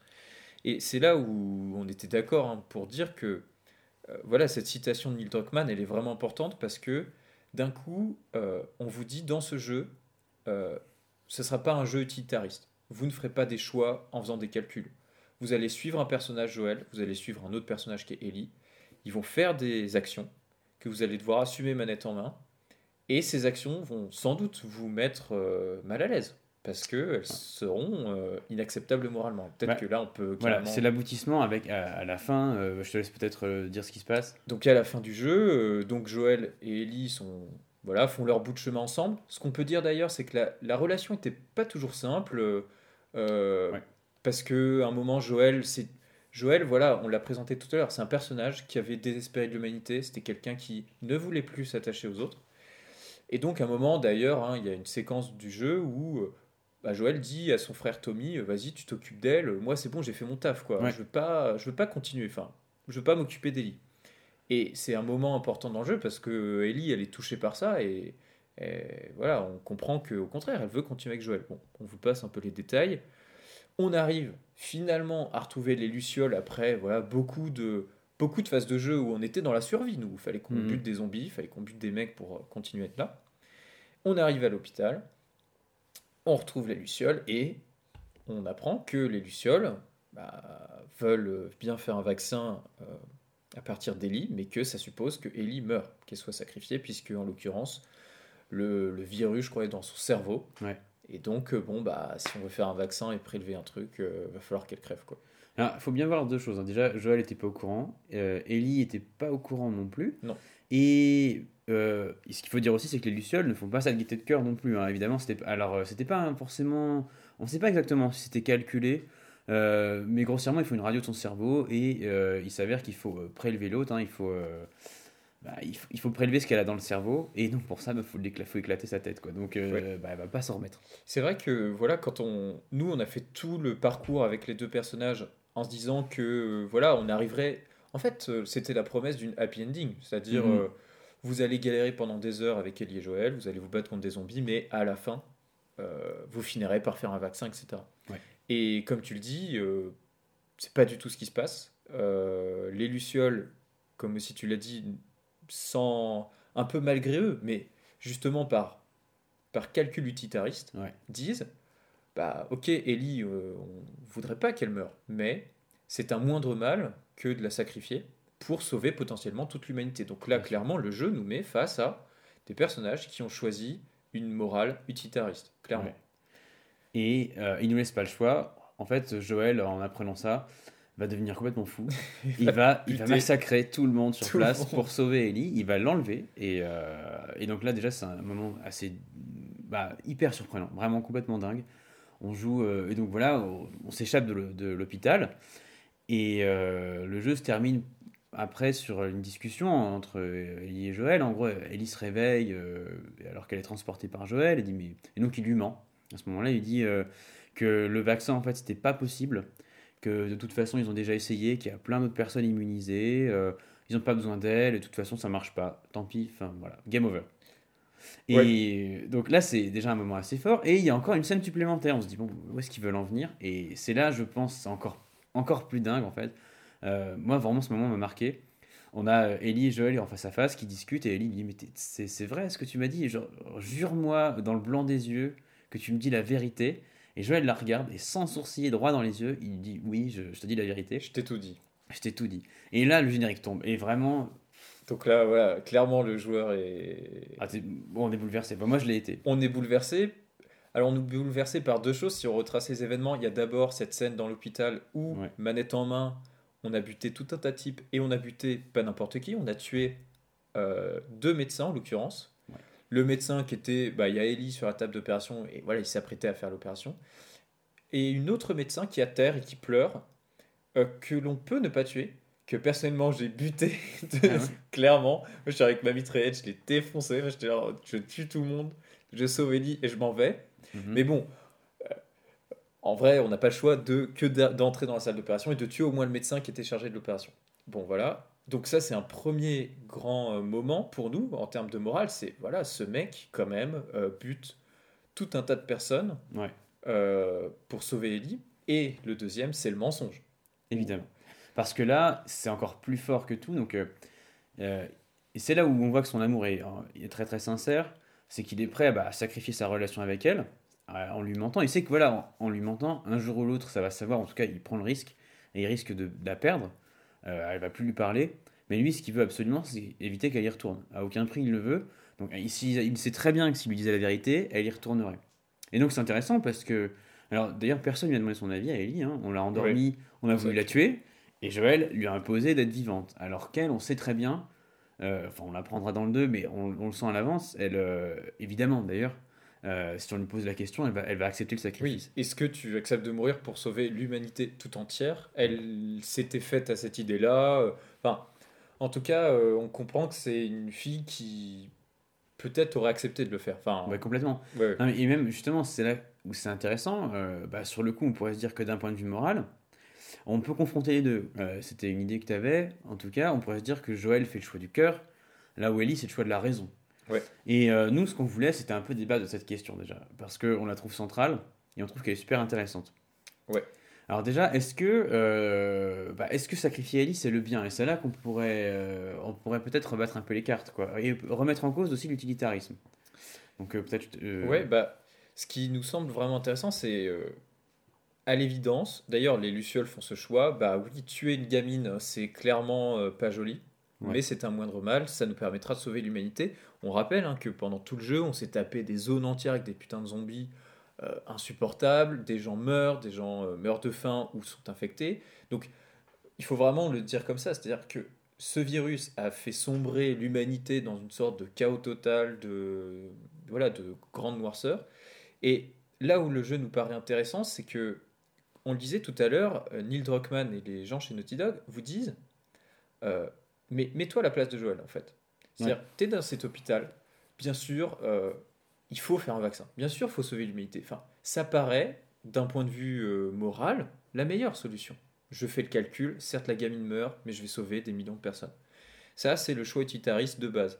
Et au contraire, nous, on, on est mis dans une position où Joël va faire ce qu'on pourrait appeler, nous tous les deux, hein, le choix du cœur. C'est le choix du sentiment. C'est non, euh, moi je refuse finalement que cette gamine soit sacrifiée sous prétexte euh, qu'elle perm- que euh, sa mort pourrait sauver des millions de personnes. Et c'est un vrai choix moral, c'est-à-dire Ouais. non, moi je, je ne veux pas faire ce calcul-là, je ne veux pas que sa vie Ben, soit une donnée. euh, D'ailleurs, lui il se pose pas la question. C'est pas un philosophe. Oui, Déjà, oui, c'est voilà. intéressant parce qu'ils le disent bien. C'est un personnage plutôt. C'est un prolo, le mec. Alors bon, ça n'empêche pas, un philosophe et prolo, c'est pas ce que je veux dire.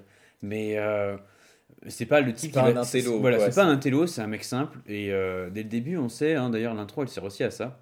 On voit que il, est, il se pose même pas la question. Si à un moment donné, il y a quelque chose qui pourrait mettre en danger la vie de Sarah ou de personnes qu'il aime en général, euh, il se sacrifiera tout ce qu'il faut. Il en a rien à battre, c'est pas son problème. Oui, et il faut rappeler, hein, bien sûr, tout le déroulé du jeu, enfin toute l'histoire du jeu consiste à dire cet homme qui avait perdu sa fille et, qui en a beaucoup souffert retrouve dans Ellie forcément une, Une fille fille, de substitution. Ça devient sa fille. Voilà. Donc il est vraiment dans la position de père. Voilà, euh, quand ma fille est en danger, ben moi je la protège en fait. Et...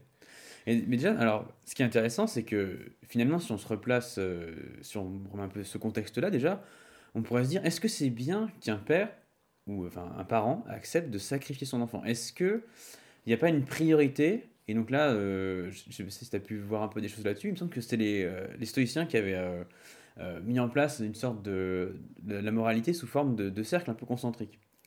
Et, euh, donc pour les stoïciens, en tout cas il me semble, hein, ça remonte un peu, euh, en fait, vous avez des devoirs. les devoirs vont par ordre prioritaire envers vos proches. C'est-à-dire que entre votre voisin et votre mère, en gros, vous devez choisir votre mère. Vous avez plus de devoirs. Les devoirs que vous avez envers votre mère sont prioritaires par rapport à ceux du voisin. En gros, ils avaient fait cette sorte de. C'était un peu pragmatique, quoi, pour agir au quotidien.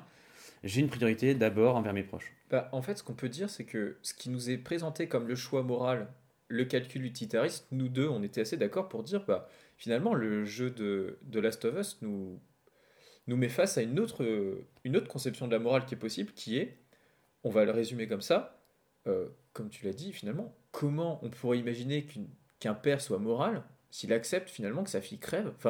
Ouais. bien sûr, d'accord, on prend en compte le fait que ça pourrait potentiellement sauver plein de personnes, mais il y a cette espèce de devoir de je suis un père, je dois prendre soin euh, de ma fille parce que euh, voilà, c'est mon rôle en fait. Et c'est là où, à mon avis, ça a du sens chez les stoïciens que de dire j'ai un rôle qui m'a été euh, assigné euh, dans l'univers.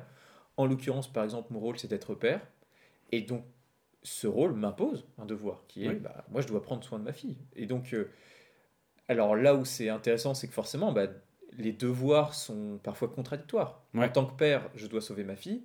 En tant qu'être humain, euh, peut-être Je dois que sauver l'humanité. je dois sauver l'humanité. Mais là où c'est, euh, où effectivement, c'est peut-être une belle illustration d'une morale euh, moins froide ou en tout cas moins rationnelle. C'est deux choses. C'est à la fois, on comprend bien que si Joël acceptait comme ça très facilement de laisser partir sa fille, ce serait pas un bon père. Et donc, est-ce que ce serait un Une bonne une personne. bonne personne que de faire ça? Bah non. Enfin, en tout cas, le jeu nous propose cette vision-là de dire Ouais. bah non, ça pourrait pas être une bonne personne s'il acceptait que Ellie meure. Et euh, il y a aussi cette, euh, cette autre idée que euh, on comprend aussi pourquoi il le fait. C'est-à-dire que il n'a pas fait ça par hasard. C'est parce qu'il était attaché à cette fille, parce qu'il avait cette relation avec elle, qu'il a été poussé d'une certaine manière Mm, mm. à faire ce choix-là, de dire bah non, moi je la sauve, quitte à tuer d'autres Ouais. personnes. Ouais, déjà c'est intéressant parce que c'est un jeu qui, euh, et en fait ça va être ça, que ce, soit dans, que ce soit dans le 1 ou dans le 2, l'idée du jeu c'est vraiment l'empathie en fin de compte. Et euh, c'est ça le propos principal. Et c'est là où Joël finalement, si on résume son histoire, et c'est là aussi où le fait que ce soit un jeu vidéo est capital, c'est-à-dire que si je résume, je dis ben c'est un mec, il doit sauver une nana, et en fin de compte il se rend compte que euh, il doit sauver l'humanité avec cette, avec cette fille, et euh, au dernier moment, il décide de pas le faire, il, il massacre tout le monde et il sauve la fille. On se dit, ok, c'est un salaud, quoi. Euh, Ouais. Voilà. Et, oui, vu présenté l'extérieur- comme ça, oui, ça, ça paraît être le pire choix possible. Et dans, en plus, bah, The Last of Us Part 2 va justement jouer là-dessus. Alors, le pitch du jeu, c'est euh, donc qu'ils ont survécu. euh, bon, Ellie a découvert le poteau rose, ils sont en, en froid tous les deux. Et en fin de compte, la, la fille du, du médecin va se venir se venger. Ouais. Et elle va massacrer Joël. Bon, on en parlera peut-être un peu après, mais c'est vrai que c'est là où ça nous paraissait intéressant d'en parler dans ce premier épisode, c'est de dire, en fait, ce, ce mec-là, Joël, fait un choix qui, qui en apparence est, voilà, est un peu une, enfin, incompréhensible. Comment il peut faire ça Alors que nous, en tant que joueurs, bah, en tout cas, tous les deux, je pense qu'on l'avait un peu ressenti comme ça. Ouais. Alors, Bah, c'est une évidence, son choix. En fait, c'est c'est pas qu'on est totalement d'accord avec ce qu'il a fait ou que on estime que c'est normal, mais c'était cohérent en fait. Voilà, il peut pas faire autre chose que de la sauver. Ouais. Et on l'a dit tous les deux, on pourrait même aller jusqu'à dire finalement c'était une bonne action. On s'interrogeait justement là sur euh, le choix de Joël. On se disait, est-ce que c'est peut-être un bon choix? Et il y a souvent un- un- quelque chose qu'on reproche à Joël, c'est de pas, euh, enfin ce qu'on peut facilement lui reprocher, c'est de ne pas avoir laissé le choix à Ellie. Euh, c'est ce que lui dit Marlène des Lucioles. Elle lui dit oui, mais euh, Ellie, ce qu'elle voudrait, c'est, elle voudrait sacrifier, et- parce que ça donnerait du sens à son existence. Et euh, Juste une petite précision, je crois pas qu'on l'a indiqué encore. En fait, dans le jeu, quand Joël prend la décision de tuer les médecins et de sauver Ellie, il a une dernière chance, en fait, de revenir sur sa décision. C'est il croise Marlène, qui est un personnage dont on n'a pas encore parlé, mais qui est une sorte de chef des Lucioles. Ouais. Et elle le croise, euh, il est sur le point de partir, elle lui dit euh, finalement, tu peux encore faire demi-tour, enfin voilà, c'est pas trop tard. euh, et Ellie aurait sans doute voulu euh, se Mhm. sacrifier. Elle, elle aurait accepté de mourir pour qu'on fasse un vaccin. Et d'ailleurs, Joël, euh, il, le- il la contredit pas. hein. Il dit que c'est pas à elle d'en décider, euh, grossièrement. Mais de toute façon, on a la confirmation dans le 2. Elle en reparle. Elle dit ça aurait donné du sens euh, à ma vie. Et moi, ce que je voulais interroger, donc là pour le coup, c'est clair. hein, C'est-à-dire que la volonté d'Ellie n'est pas respectée. Et donc, ça fait à nouveau un mauvais point pour Joël. Mais euh, en, fait, en réfléchissant à cette question, ce que je trouvais intéressant, c'est qu'on peut se demander peut-être si. euh, euh, à quel point l'utilitarisme est naturel, en tout cas chez, chez Ellie. Donc Ellie, elle souhaite une mort utile, ça donne du sens, c'est-à-dire que le fait de se sacrifier pour une cause rend sa, fin, sa mort utile et donc bonne, et ça donne du sens. Mais ce raisonnement-là, je voulais me questionner un peu là-dessus, parce que finalement, on s'aperçoit qu'il nous paraît naturel. Je pense que tout le monde, bah, enfin n'importe, je veux dire euh, n'importe qui, en tout cas moi, si on me disait, bah, si tu te sacrifies là, tu peux sauver l'humanité, je ferais pas d'objection. Enfin, en tout cas, je pense. Enfin, j'espère en tout cas que Ça ce serait difficile, Voilà. parce que voilà, on veut pas mourir, mais euh, ça, nous, ça nous paraîtrait être euh, la bonne décision, en tout cas la bonne Ouais. action. Et d'ailleurs, à ce titre-là, euh, pour, euh, pour le commun des mortels, en tout cas, le plus grand honneur qu'on puisse te faire, c'est de te faire de toi un héros. Euh, le soldat, euh, bah voilà, le- le- les monuments aux morts dans toutes les communes de France euh, et d'ailleurs, et puis euh, bah, les applaudissements à 20h par exemple. Donc comme quoi, voilà, quand tu as, un- prolo, être un héros, c'est une chance incroyable. Et c'est ça que dit Ellie en fait, plus ou moins. en tout cas, on aimerait tous que notre mort ait du sens, je pense, ça, que ça aiderait à l'accepter, en tout cas. Ouais.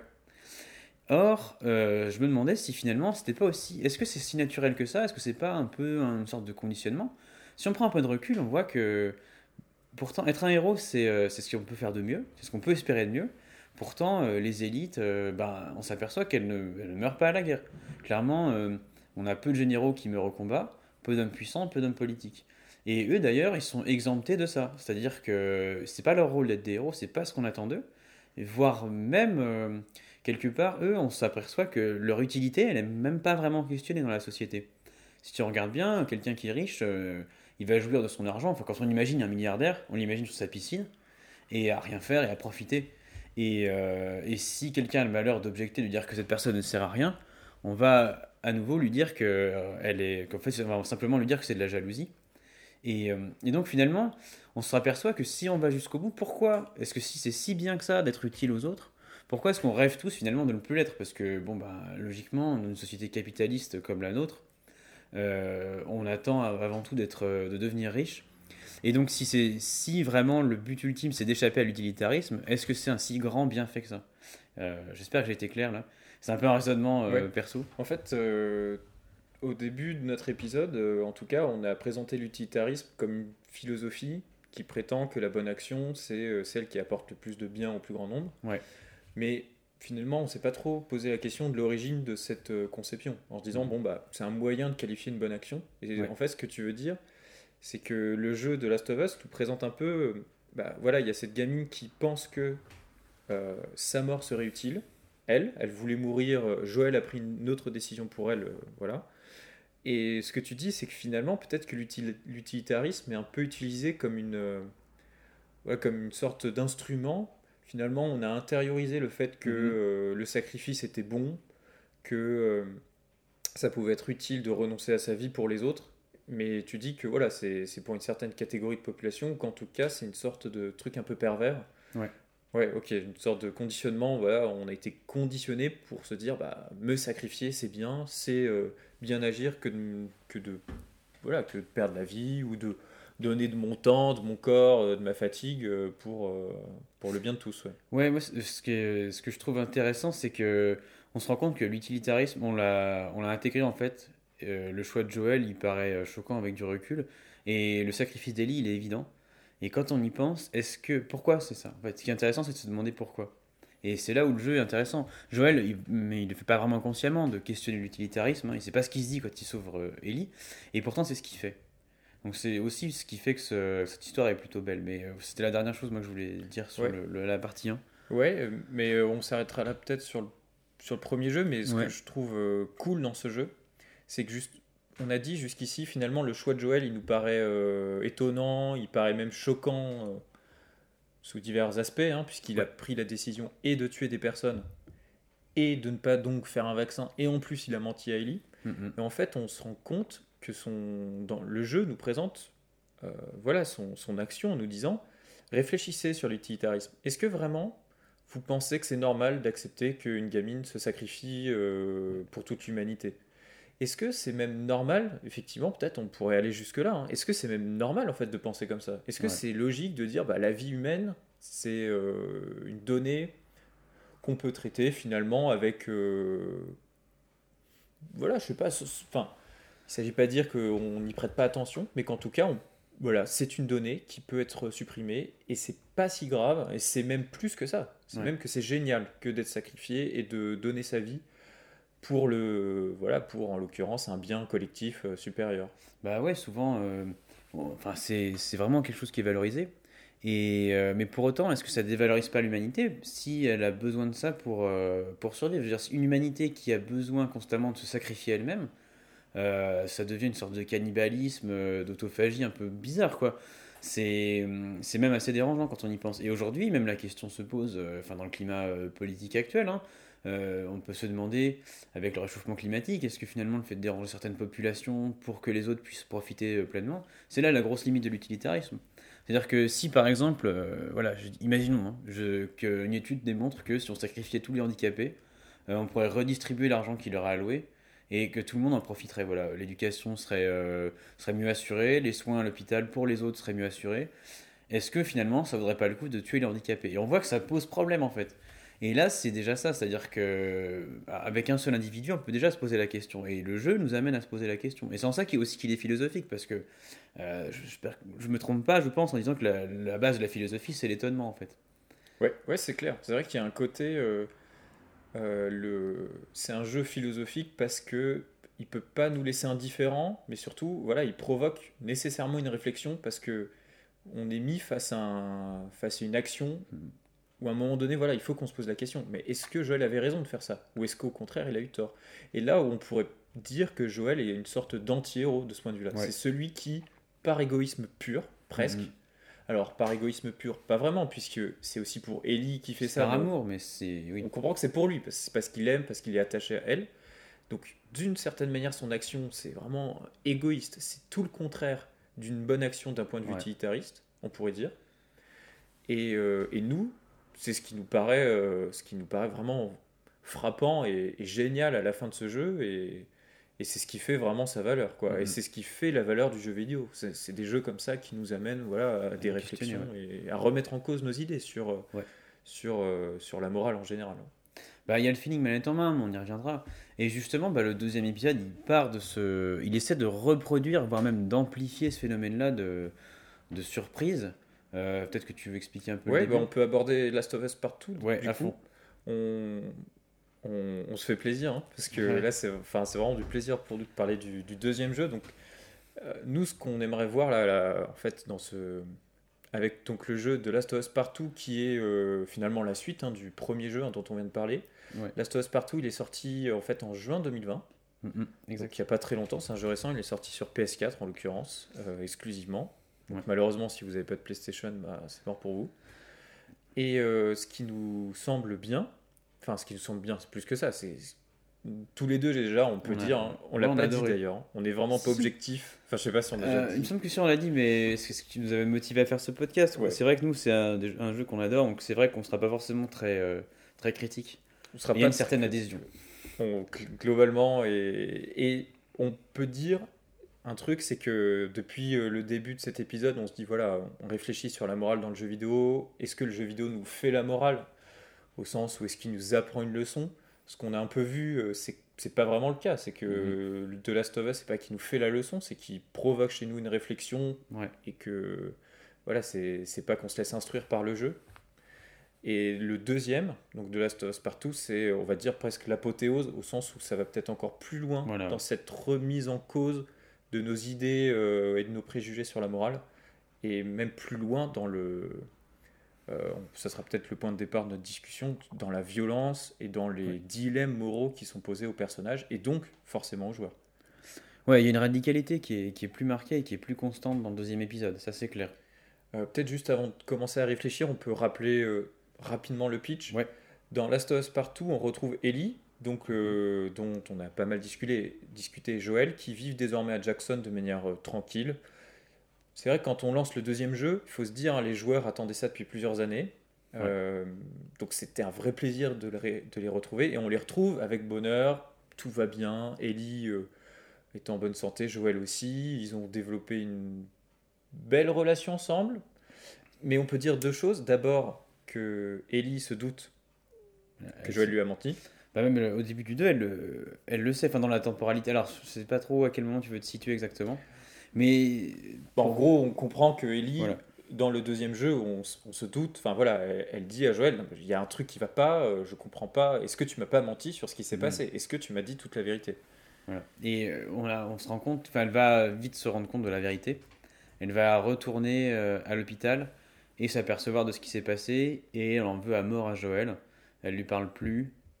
Et leur relation se détériore. Et euh, en fait, l'action prend place une fois que tout ça s'est arrivé. C'est-à-dire qu'on commence le jeu 5 ans plus tard, s'il me semble. Euh, on fait une ellipse de 5 ans ou 4 ans Ouais, à peu près. 5 ans. Et euh, tout ça, c'est derrière nous déjà. Et on découvre ce qui s'est passé par flashback. Et il va y avoir un événement euh, marquant du début du jeu. et là, attention, si vous l'avez pas fait, c'est vraiment le dernier moment pour arrêter parce que ça va Ouais. tout vous gâcher. hein. C'est vraiment un énorme spoil. Autant déjà, on a spoilé le premier. Oui, Mais là, c'est. Enfin voilà, si vous n'avez pas fait le 2, faut clairement pas écouter ce qu'on va dire parce que ça serait vraiment Ouais. le jeu. Euh, on vous avait dit que dans le premier jeu, euh, Joël avait tué des médecins, hein, les médecins qui étaient chargés d'opérer Ellie, et en fait, on apprend dans le deuxième, Last of Us Partout, que euh, la fille de l'un des médecins, qui s'appelle Abby, euh, en fait, traque Joël depuis plusieurs années. Elle cherche à venger son père, hein, son père qui était médecin, qui avait été tué euh, vraiment de manière très sauvage hein, par Joël. Ouais. Et euh, Abby donc traque Joël, Ouais. arrive à Jackson, là où sont Ellie et Joël, là où tout va bien hein, pour nous. On les a retrouvés, on a retrouvé nos, nos personnages qu'on adore, tout va bien. Et euh, Et le, bah, le tombe par hasard sur Joël qui, qui la sauve en plus. Euh, il est avec son frère Tommy. Ils sont euh, tous les deux, bah, ils assurent chacun des tâches un petit peu. C'est une sorte de mini-société qui s'est recréée. Et donc, eux, ils assurent les patrouilles autour de, de Jackson pour assurer la sécurité, notamment vis-à-vis des rôdeurs, mais pas que. Et ils sauvent par hasard Abby qui, passait, qui les traque justement. par là, voilà, en gros. Et, euh, et donc elle les conduit jusqu'à ses amis, qui sont retranchés dans un manoir un peu plus loin. Et, euh, et donc là, en fait, euh, ils se présentent un peu comme ça pour faire la conversation. En fait, ils, ils sont poursuivis par des, des zombies. Donc il y a des zombies partout, et donc ils s'enfuient tous ensemble chez les amis d'Abby, qui sont là. Et donc quand Joël décline son identité, il s'aperçoit qu'il y a quelque chose d'anormal. Et il est attaqué, euh, donc il prend une balle de, de fusil à pompe dans le genou. Tommy est assommé. Et euh, là, nouveau, euh, nouvelle ellipse, on, part- on change de, de point de vue, on passe à, à Ellie. Ellie qui elle aussi patrouille, et qui est avec son amie Dina, donc qui est sa- son amie, et en fait au cours de la patrouille, ça devient sa petite amie, pour faire simple. Et quelques temps plus tard, il découvre Joël, et enfin, Ellie découvre Joël, et, euh, Et Joël se fait euh, non seulement. Enfin, il a été torturé. il a été torturé, et Abby va donc tuer Joël à coup de club de golf Ouais. dans la gueule. devant les yeux d'Ellie. devant les yeux d'Ellie, devant les yeux du joueur qui globalement adorait Joël ou en tout cas avait fait un Ouais, qui a fait du chemin avec lui, ouais. Pardon? On a fait du chemin avec lui. Voilà. donc, euh, Et euh, donc c'est une mort extrêmement violente qui est, euh, qui est très violente d'abord dans les faits, c'est-à-dire on voit vraiment Joël se faire éclater le visage à coups de club de golf. mm, mm. Aussi violente parce que comme tu dis, bon, c'est un personnage qu'on aimait beaucoup, en tout cas avec lequel on avait passé du temps. Et là, les, enfin, quand, en tant que joueur, nous on était bah, stupéfaits. Encore une fois, très étonnés que ça arrive aussi tôt dans le jeu, parce que c'est assez tôt dans le jeu. Ouais. Et surtout, bah, écœuré et hyper triste de voir un personnage mourir comme ça. Et il faut ajouter que Ellie voit Joël mourir sous ses yeux. Elle, elle est impuissante, elle est au sol, et elle voit Joël se faire euh, voilà, tuer par Abby. Et euh, ce qu'on peut dire, c'est que, bon, on a passé un peu de temps à raconter dans ce début du jeu, Ouais. euh, mais c'est vraiment essentiel parce que c'est là, enfin, en fait, après plusieurs heures de jeu, là, on se dit, waouh, on est face encore euh, à un jeu qui va, euh, qui va nous pousser dans nos retranchements, qui va nous, qui va nous surprendre, qui va pas nous ménager parce que c'est quand même assez difficile à supporter ce qu'il y a à l'écran. Ça, c'est clair. Bah, dès le début, effectivement, on n'est pas ménagé par l'histoire. Mais même en soi, le système de jeu, ben, on voulait en- en- pardon, y venir. Mais en soi, la, violence est traitée de façon assez particulière dans le jeu. Donc déjà, bah, dans cette introduction. Et ensuite, même une fois manette en main, ce qui est assez marquant, c'est les exécutions. euh, c'est un jeu d'infiltration, comme on l'a dit, et ça, ça continue. hein. Le gameplay reste le- fondamentalement le même, avec beaucoup d'améliorations cependant. Mais euh, on est amené donc à tuer des gens, et c'est vrai qu'ils ils ont beaucoup insisté sur euh, l'exécution des personnages, qui est violente. hein. Donc avec euh, du sang, et même les bruitages en soi sont assez, euh, assez écœurants, ouais, quand c'est on réfléchit. hein. Ouais, c'est vraiment dégueulasse quoi. Enfin, quand vous arrivez quel- derrière un personnage que vous le tuez avec, vo- avec votre couteau et que vous le tranchez la gorge, non seulement il y a du sang qui gicle, genre euh, Ouais. il fait des bruits. Enfin, c'est c'est vraiment vous butez quelqu'un, mais vous c'est sensible quoi. Il y a un truc. C'est la violence est crue, c'est brutal. C'est pas du tout embelli, c'est Mhm. au contraire, c'est brutal, euh, brut, euh, enfin voilà, c'est dégueulasse. Vous butez quelqu'un, c'est chaud quoi. Bah, L'idée, je pense, c'était d'aller plus loin dans le réalisme, hein, euh, quelque part, et aussi de faire quelque chose de cohérent. C'est vrai que c'est un jeu qui, bah, qui parle de la violence. Autant peut-être le premier avait euh, plus comme, sujet la famille. Là, vraiment, ça va être la violence. Ouais. Et euh, ce qui est intéressant, c'est que ça se ressent dans le gameplay. C'est-à-dire que euh, dans la façon dont vous allez effectivement tuer les gens, et même dans votre rapport au jeu. C'est-à-dire que hum, le premier, bon, on suit l'histoire un peu de façon émerveillée, etc.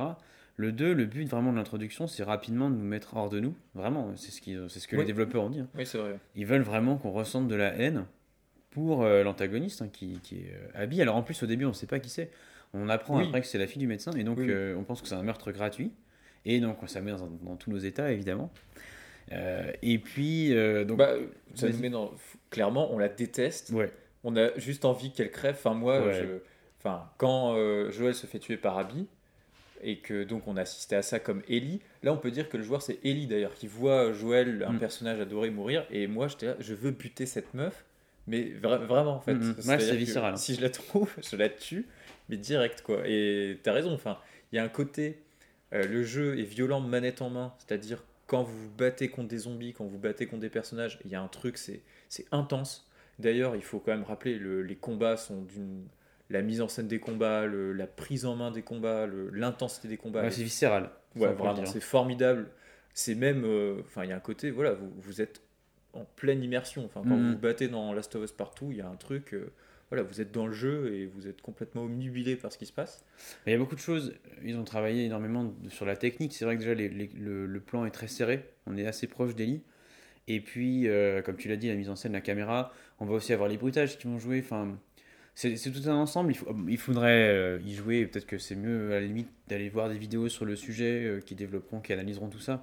Mais ils ont fait un gros travail finalement sur les combats, euh, contrairement à ce qui a pu être dit peut-être. Ouais, et d'ailleurs, moi je me souviens que dans le 2, il y a un système d'esquive qu'il n'y avait pas Ouais. dans le 1. Je dis ça en rigolant parce que pour préparer le podcast, on a refait un peu les jeux et moi j'ai joué Ouais. au 1 et j'appuyais, je sais plus sur quelle touche, genre euh, rond. Essayé d'esquiver dans Ah le 1 ouais. et j'y arrivais pas, j'étais merde. euh, Et ben en Ouais. fait, non, c'était. Et ça paraît tout bête, un détail comme ça, mais euh, c'est vraiment un jeu qui est tellement peaufiné, qui est tellement bon dans les détails de gameplay qu'il y a un truc, ça devient naturel. Et je parle des esquives parce qu'il y a plusieurs fois dans le jeu où vous dites putain, là, je vais pas m'en sortir, quoi. Je vais Mhm. finir par me faire buter. Et non, c'est la dernière esquive qui passe et c'est le dernier coup de couteau. Ce qui fait qu'on est mis dans une position qui est celle des personnages, qui est je suis dans un monde où à chaque seconde je peux mourir. Et quand je m'en sors, c'est vraiment. euh, c'est joué à rien, quoi, en fait. Euh, ma, ma vie ne tient qu'à un fil. Et ça, on le ressent vraiment dans le gameplay, on le ressent manette en main. Mais les exécutions aussi sont dures. hein. Enfin, le, si on parle du combat corps à corps notamment, euh, quand on prend Ellie notamment, et ben ça se passe au couteau et elle en met pas qu'un. Et c'est vrai que mine de rien, ça aussi c'est ultra violent. C'est-à-dire que vous allez avoir quelqu'un qui va courir sur vous, vous allez vous jeter sur lui et vous allez lacérer de coups de couteau. hein. C'est vraiment euh, 4, 5, 6 coups de couteau. Et euh, avec rage, vraiment, avec euh, de la vergogne et tout. Enfin, donc ça c'est assez rare aussi de ressentir, je pense, euh, les choses à ce point-là. Même si le jeu tend, le jeu vidéo en général tend à nous faire ressentir les choses comme les personnages, ici c'est marqué. Et ce qui est assez impressionnant, c'est que le but c'est que ce soit toujours désagréable. Oui, c'est c'est là où on veut en venir, c'est que le jeu, tu le disais tout à l'heure, a été fait pour qu'on soit hors de nous, pour qu'on soit dans un état euh, psychique et émotionnel de... euh, voilà, c'est même difficile à supporter, hein, de voir euh, cette violence qui est à l'œuvre, de voir les personnages agir comme ils le font. Euh, ce qu'on peut aussi dire, c'est que c'est une histoire de vengeance, Voilà. de double vengeance alors. Alors, on a déjà expliqué plus ou moins bah, Ouais, avec pour Abby, Abby, euh, en tout cas. Et évidemment, ce que vous allez avoir à faire, votre mission quand vous allez prendre Ellie en main, c'est aller vous venger. hein. Il n'y a pas d'autre but, il n'y a pas de choses glorieuses. Donc déjà, là encore, on prend des anti-héros. Et euh, mais l'adhésion du joueur, elle, elle est, elle est, euh, comment dire, elle est, c'est aussi aussitôt instantané, quoi. C'est-à-dire qu'on se pose pas la question, on a envie, on sait ce qui, ce qui va se passer, on sait qu'on va, on va aller se venger d'Ellie, de, pardon, d'Abby, et on a envie. Il n'y a, y a pas du tout de questionnement, au début en tout cas, et c'est là où c'est intéressant. Et ce qu'on peut dire, c'est que finalement, le jeu va nous faire jouer plus tard l'autre personnage, Abby. Donc le jeu est vraiment en effet de miroir, c'est-à-dire, je sais pas, je vais pas calculer en termes d'heures, mais je pense qu'il y a une dizaine d'heures, vous jouez Ellie, Mhm. vous allez chercher Abby pour la tuer et vous venger. Et il y a une autre dizaine d'heures où au contraire, vous allez jouer Abby, donc vous allez euh, changer totalement de perspective. Oui. C'est là où on va découvrir finalement les motivations d'Abby, comprendre que si elle a tué Joël, c'était pas gratuit, c'est parce qu'elle avait perdu son père et qu'elle voulait elle-même se venger. C'est là où on va apprendre, alors peut-être qu'on sera pas d'accord, mais aussi peut-être à apprécier le personnage, c'est-à-dire à se rendre compte que Abby, elle a des amis, elle, euh, elle a des sentiments, que la vie n'a pas été facile pour elle. Euh, donc euh, c'est un jeu qui se qualifie par deux choses. Il y a une violence à l'écran qui est indéniable, Mhm. il y a une sorte de d'état émotionnel chez le joueur, et il y a aussi ce choix d'écriture et ce choix de mise en scène qui est, on va vous montrer, enfin on va vous faire jouer deux personnages différents avec deux perspectives différentes. Mais avant de, de venir justement au changement de personnage, je voulais aussi revenir sur Ellie. Euh, donc au cours de son aventure, de sa partie à elle, on va être amené à faire des choses de plus en plus discutables. Et ça, c'est Oui. intéressant aussi, parce que justement, le jeu est radical. Donc on voit qu'Ellie, au début, on partage sa colère. Mais euh, alors déjà, il y a deux choses. Il y a euh, Dina, sa petite amie, avec qui elle noue une relation euh, forte et assez belle. Et donc on a envie que ça se passe bien. On a envie déjà qu'Ellie survive, hein, ce qui n'est pas évident. Oui, Euh, elle pourrait, peut-être perdre la vie dans le jeu parce que. Ouais. Et en, en plus, elle a plein de choses à construire avec sa petite amie, donc ça- on n'a pas envie qu'elle perde ça. Mais euh, bah, rapidement, elle va s'éloigner, en fait. Elle s'isole vraiment parce qu'elle devient omnubilée par la vengeance. Et euh, elle va commettre des choses assez atroces. Bah, Il y a par exemple une scène de torture. Euh, qui Ouais. est- et c'est là où c'est vraiment dur, c'est-à-dire que c'est le joueur qui doit, être, qui doit appuyer sur carré. Donc à chaque fois que Avec une Ellie- barre de fer, je ouais. crois. euh, Ellie frappe euh, un, un PNJ avec une, barre de fer. Et donc, on- bon, la violence, euh, quand même, est, est très marquante. C'est, en plus, la mise en scène, euh, on a une lumière rouge qui clignote, donc euh, vraiment, c'est, bon, pas forcément très subtil, hein, mais ça marche bien. Ouais, ça, Et- oui, oui, non, on sent qu'elle est dans un état second et le joueur est lui-même plongé dans un truc d'urgence de Ouais. putain, je suis en train d'appuyer pour tuer euh, cette, enfin pour torturer cette femme et à coup de barre de fer. Ouais, et ça, c'est, c'est intéressant parce que euh, finalement, soi-même, je pense, ça nous. Pas que ça nous calme, mais on se questionne quand même, parce que justement, Ellie va plus loin que ce qu'on aurait imaginé. Là où d'habitude, euh, bah, la plupart des films, des jeux, des livres, ils vont être dans la suggestion, ils vont nous laisser un peu sur notre faim, enfin, ils vont jouer avec ça. Là, le jeu nous en donne plus que ce qu'on voudrait. C'est, je sais pas comment dire, comme s'il nous écœure un peu de violence, quoi. Oui, c'est vrai. Tu voulais te venger, bah, Voilà. vas-y. Voilà, venge-toi, tu vas à et fond et en fait ça tu as fait. envie d'arrêter, mais non, ça se continue. Et alors, euh, encore plus après, mais on y viendra. Mais c'est vrai que donc elle va torturer, ensuite elle va même euh, assassiner une femme enceinte. Donc, euh, et même elle, ça va, même là, je dis que c'est un peu fort. Et changement, donc là il y y a un cliffhanger, il y a Abby qui débarque euh, donc au repère. En fait, euh, Ellie allait suivre Abby donc qui, qui vit à Seattle et elles se sont retranchées dans un, dans un théâtre. euh, donc euh, elles, elles investiguent la journée dans la ville, etc. Et le soir, elles rentrent au théâtre. Et là, bah, coup de théâtre, justement, Abby débarque. Et hop, là, on, changement, on, on revient en fait, on a Abby, on prend en main Abby, et on va suivre euh, sur un effet miroir, c'est-à-dire que la, la partie, le, jeu est découpé en trois jours, Ouais. et euh, on va revenir au jour 1, mais euh, du côté de- d'Abby. On va refaire tout le trajet finalement des trois journées qui se sont écoulées Ouais. avec l'autre personnage.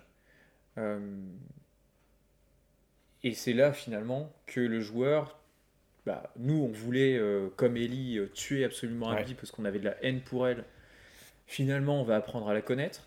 Abby, on va pas vous faire tout le jeu, mais va sauver la vie d'une jeune euh, d'une jeune personne, c'est Lev. Je tiens juste à dire un truc, c'est qu'on est dégoûté quand on la prend en main. Oui, Déjà, c'est le personnage qu'on déteste le plus. Et en plus, on vient juste de se stuffer parce que voilà, c'est un jeu qui fonctionne comme ça. On va débloquer des compétences, on va, débloquer, on va améliorer nos armes.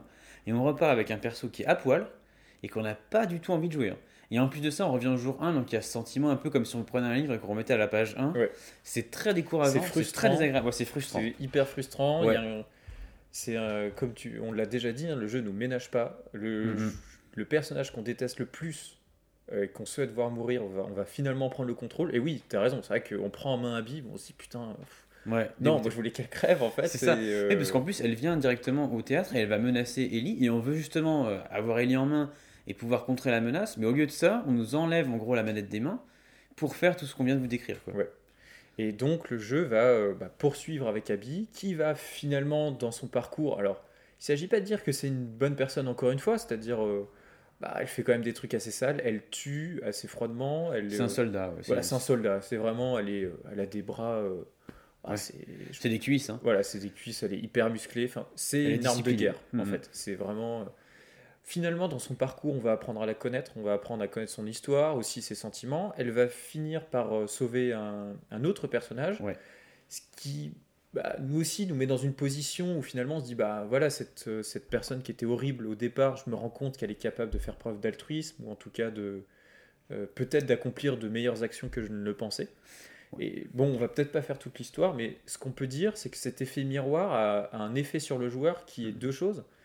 En jouant Ellie, on avait soif de vengeance, et finalement le jeu nous a mis face à notre soif, et en nous disant Ouais. voilà, c'est ça que tu veux, rends-toi compte de ce que c'est, Ouais. de là où ça peut mener la vengeance et la haine. Et au contraire, le, dans une deuxième partie, finalement, un personnage qu'on n'aimait pas du tout, et euh, le jeu va nous dire bah, essaie de la comprendre, prends-la en main, et essaie de la comprendre dans un jeu vidéo, essaie de la comprendre, c'est toujours la prise en main, c'est la physique. Abby, c'est Ellie, elle est plus fine et fluette et plutôt plus souple, je pense. Abby, c'est, on l'a dit, hein, c'est le soldat euh, assez brut, hein, décoffrage. Il y a vraiment un truc, euh, quand on joue un jeu vidéo, c'est la physique du perso, Ouais. ça vous marque direct. Il y a un truc, c'est autre chose. Et finalement, on va apprendre à la connaître comme ça, à travers son physique à elle, à travers son histoire. Donc on comprend qu'elle a été marquée par la mort de son père, que ça a été un grand traumatisme pour elle. Et c'est là où, sur la morale, hein, on, on essaie toujours de garder notre fil rouge.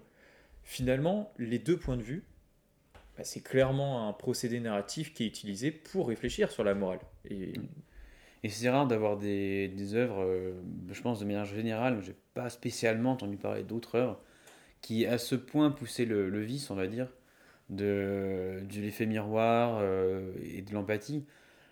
Là, moi, je connaissais pas d'équivalent. Et c'est vraiment intéressant parce que c'est un jeu qui, finalement, on a beaucoup dit oui, c'est sur la vengeance, mais pas tant que ça. C'est plutôt un jeu qui, va, qui parle finalement de l'altérité déjà. Qu'est-ce que l'autre. euh, Normalement, l'autre, c'est le monstre, euh, et ça, c'est quand même quelque chose de classique. Et c'est un jeu sur l'empathie. Ça, c'est Neil Druckmann directement, donc le réalisateur, qui l'a dit. Et, et ça se voit, je veux dire, quand on prend le jeu en main. Alors, c'est intéressant parce que ça peut paraître convenu, en fait, dit comme ça. On se dit, ah ouais, d'accord, euh, les mecs, ça fait une heure et demie qu'ils bavassent sur un jeu pour dire une évidence, une platitude. Mais oui, la vengeance, c'est mal. euh, voilà, l'avance c'est mal, autrui n'est pas un monstre. Ouais, super. Mais euh, là où c'est génial, c'est que moi, c'est la première fois que je l'avais vécu comme ça. Oh, en tout cas, euh, j'avais eu ce degré d'empathie envers les personnages. Et par exemple, sur la vengeance, bah, il y a beaucoup de jeux qui mettent en scène la vengeance. si on fait rapidement, là j'ai en tête un, jeu, par exemple, il y a The Revenge of Shinobi, donc un vieux jeu Mega Drive. C'est un, motif classique, même euh, si on prend euh, les Shenmue. Euh, mais d'habitude, c'est pas du tout questionné. Et d'ailleurs, c'est aussi un reproche qu'on lui a fait finalement. C'est-à-dire que c'est un jeu qui est frustrant et certains se sont pas remis. Euh, parce que justement, normalement, c'est. Comment dire C'est plutôt quelque chose qui est valorisé d'ailleurs. Dans, dans le jeu vidéo en tout cas. C'est un bon motif. C'est-à-dire que vous avez un ennemi qui a, vaincu votre qui a tué votre famille, etc., sous vos yeux. Et on vous demande d'aller vous venger et faire justice, en gros, c'est ça. On considère que vengeance et justice, déjà- il y a une relation un peu d'identité dans le jeu vidéo généralement. Et là, c'est pas le cas. Euh, et en plus de ça, il nous fait vivre la vengeance comme rarement ça a été le cas.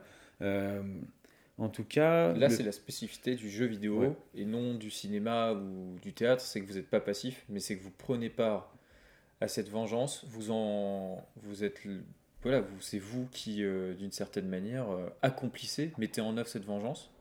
Donc, euh, moi, je suis assez d'accord avec toi pour dire que ce que je trouve génial dans ce jeu, sur, ça nous, nous, on a vraiment été un peu bouleversés par le jeu. Moi, je sais que Ouais. voilà, on a passé plusieurs heures à en discuter. Alors, ça n'a pas été mon cas. Je sais qu'il y a des joueurs qui disent à un moment donné, j'ai lâché la manette parce que c'était trop dur, parce Mm. que j'avais du mal à supporter. Bon, moi, ça n'a pas été mon cas. Je pense pas. moi, je sais que j'ai eu des moments bah, où, en tout cas, j'avais loin. pas envie de faire ce que je faisais. Ouais. Je pense notamment aux deux affrontements, donc il y en a deux entre Ellie et Abby. Euh, et c'est des moments durs. On n'a pas envie de ces moments-là, on n'a pas envie de les jouer, franchement. Ouais. Et euh, ce qui est, ce qui est effectivement, là où le jeu, on le trouve génial, c'est de, c'est en nous faisant jouer les deux personnages, il est clair qu'on va d'abord sortir d'un jugement moral basique. C'est-à-dire, Mhm. il ne s'agit pas de dire ici qu'il y a des bons et des gentils. Ouais.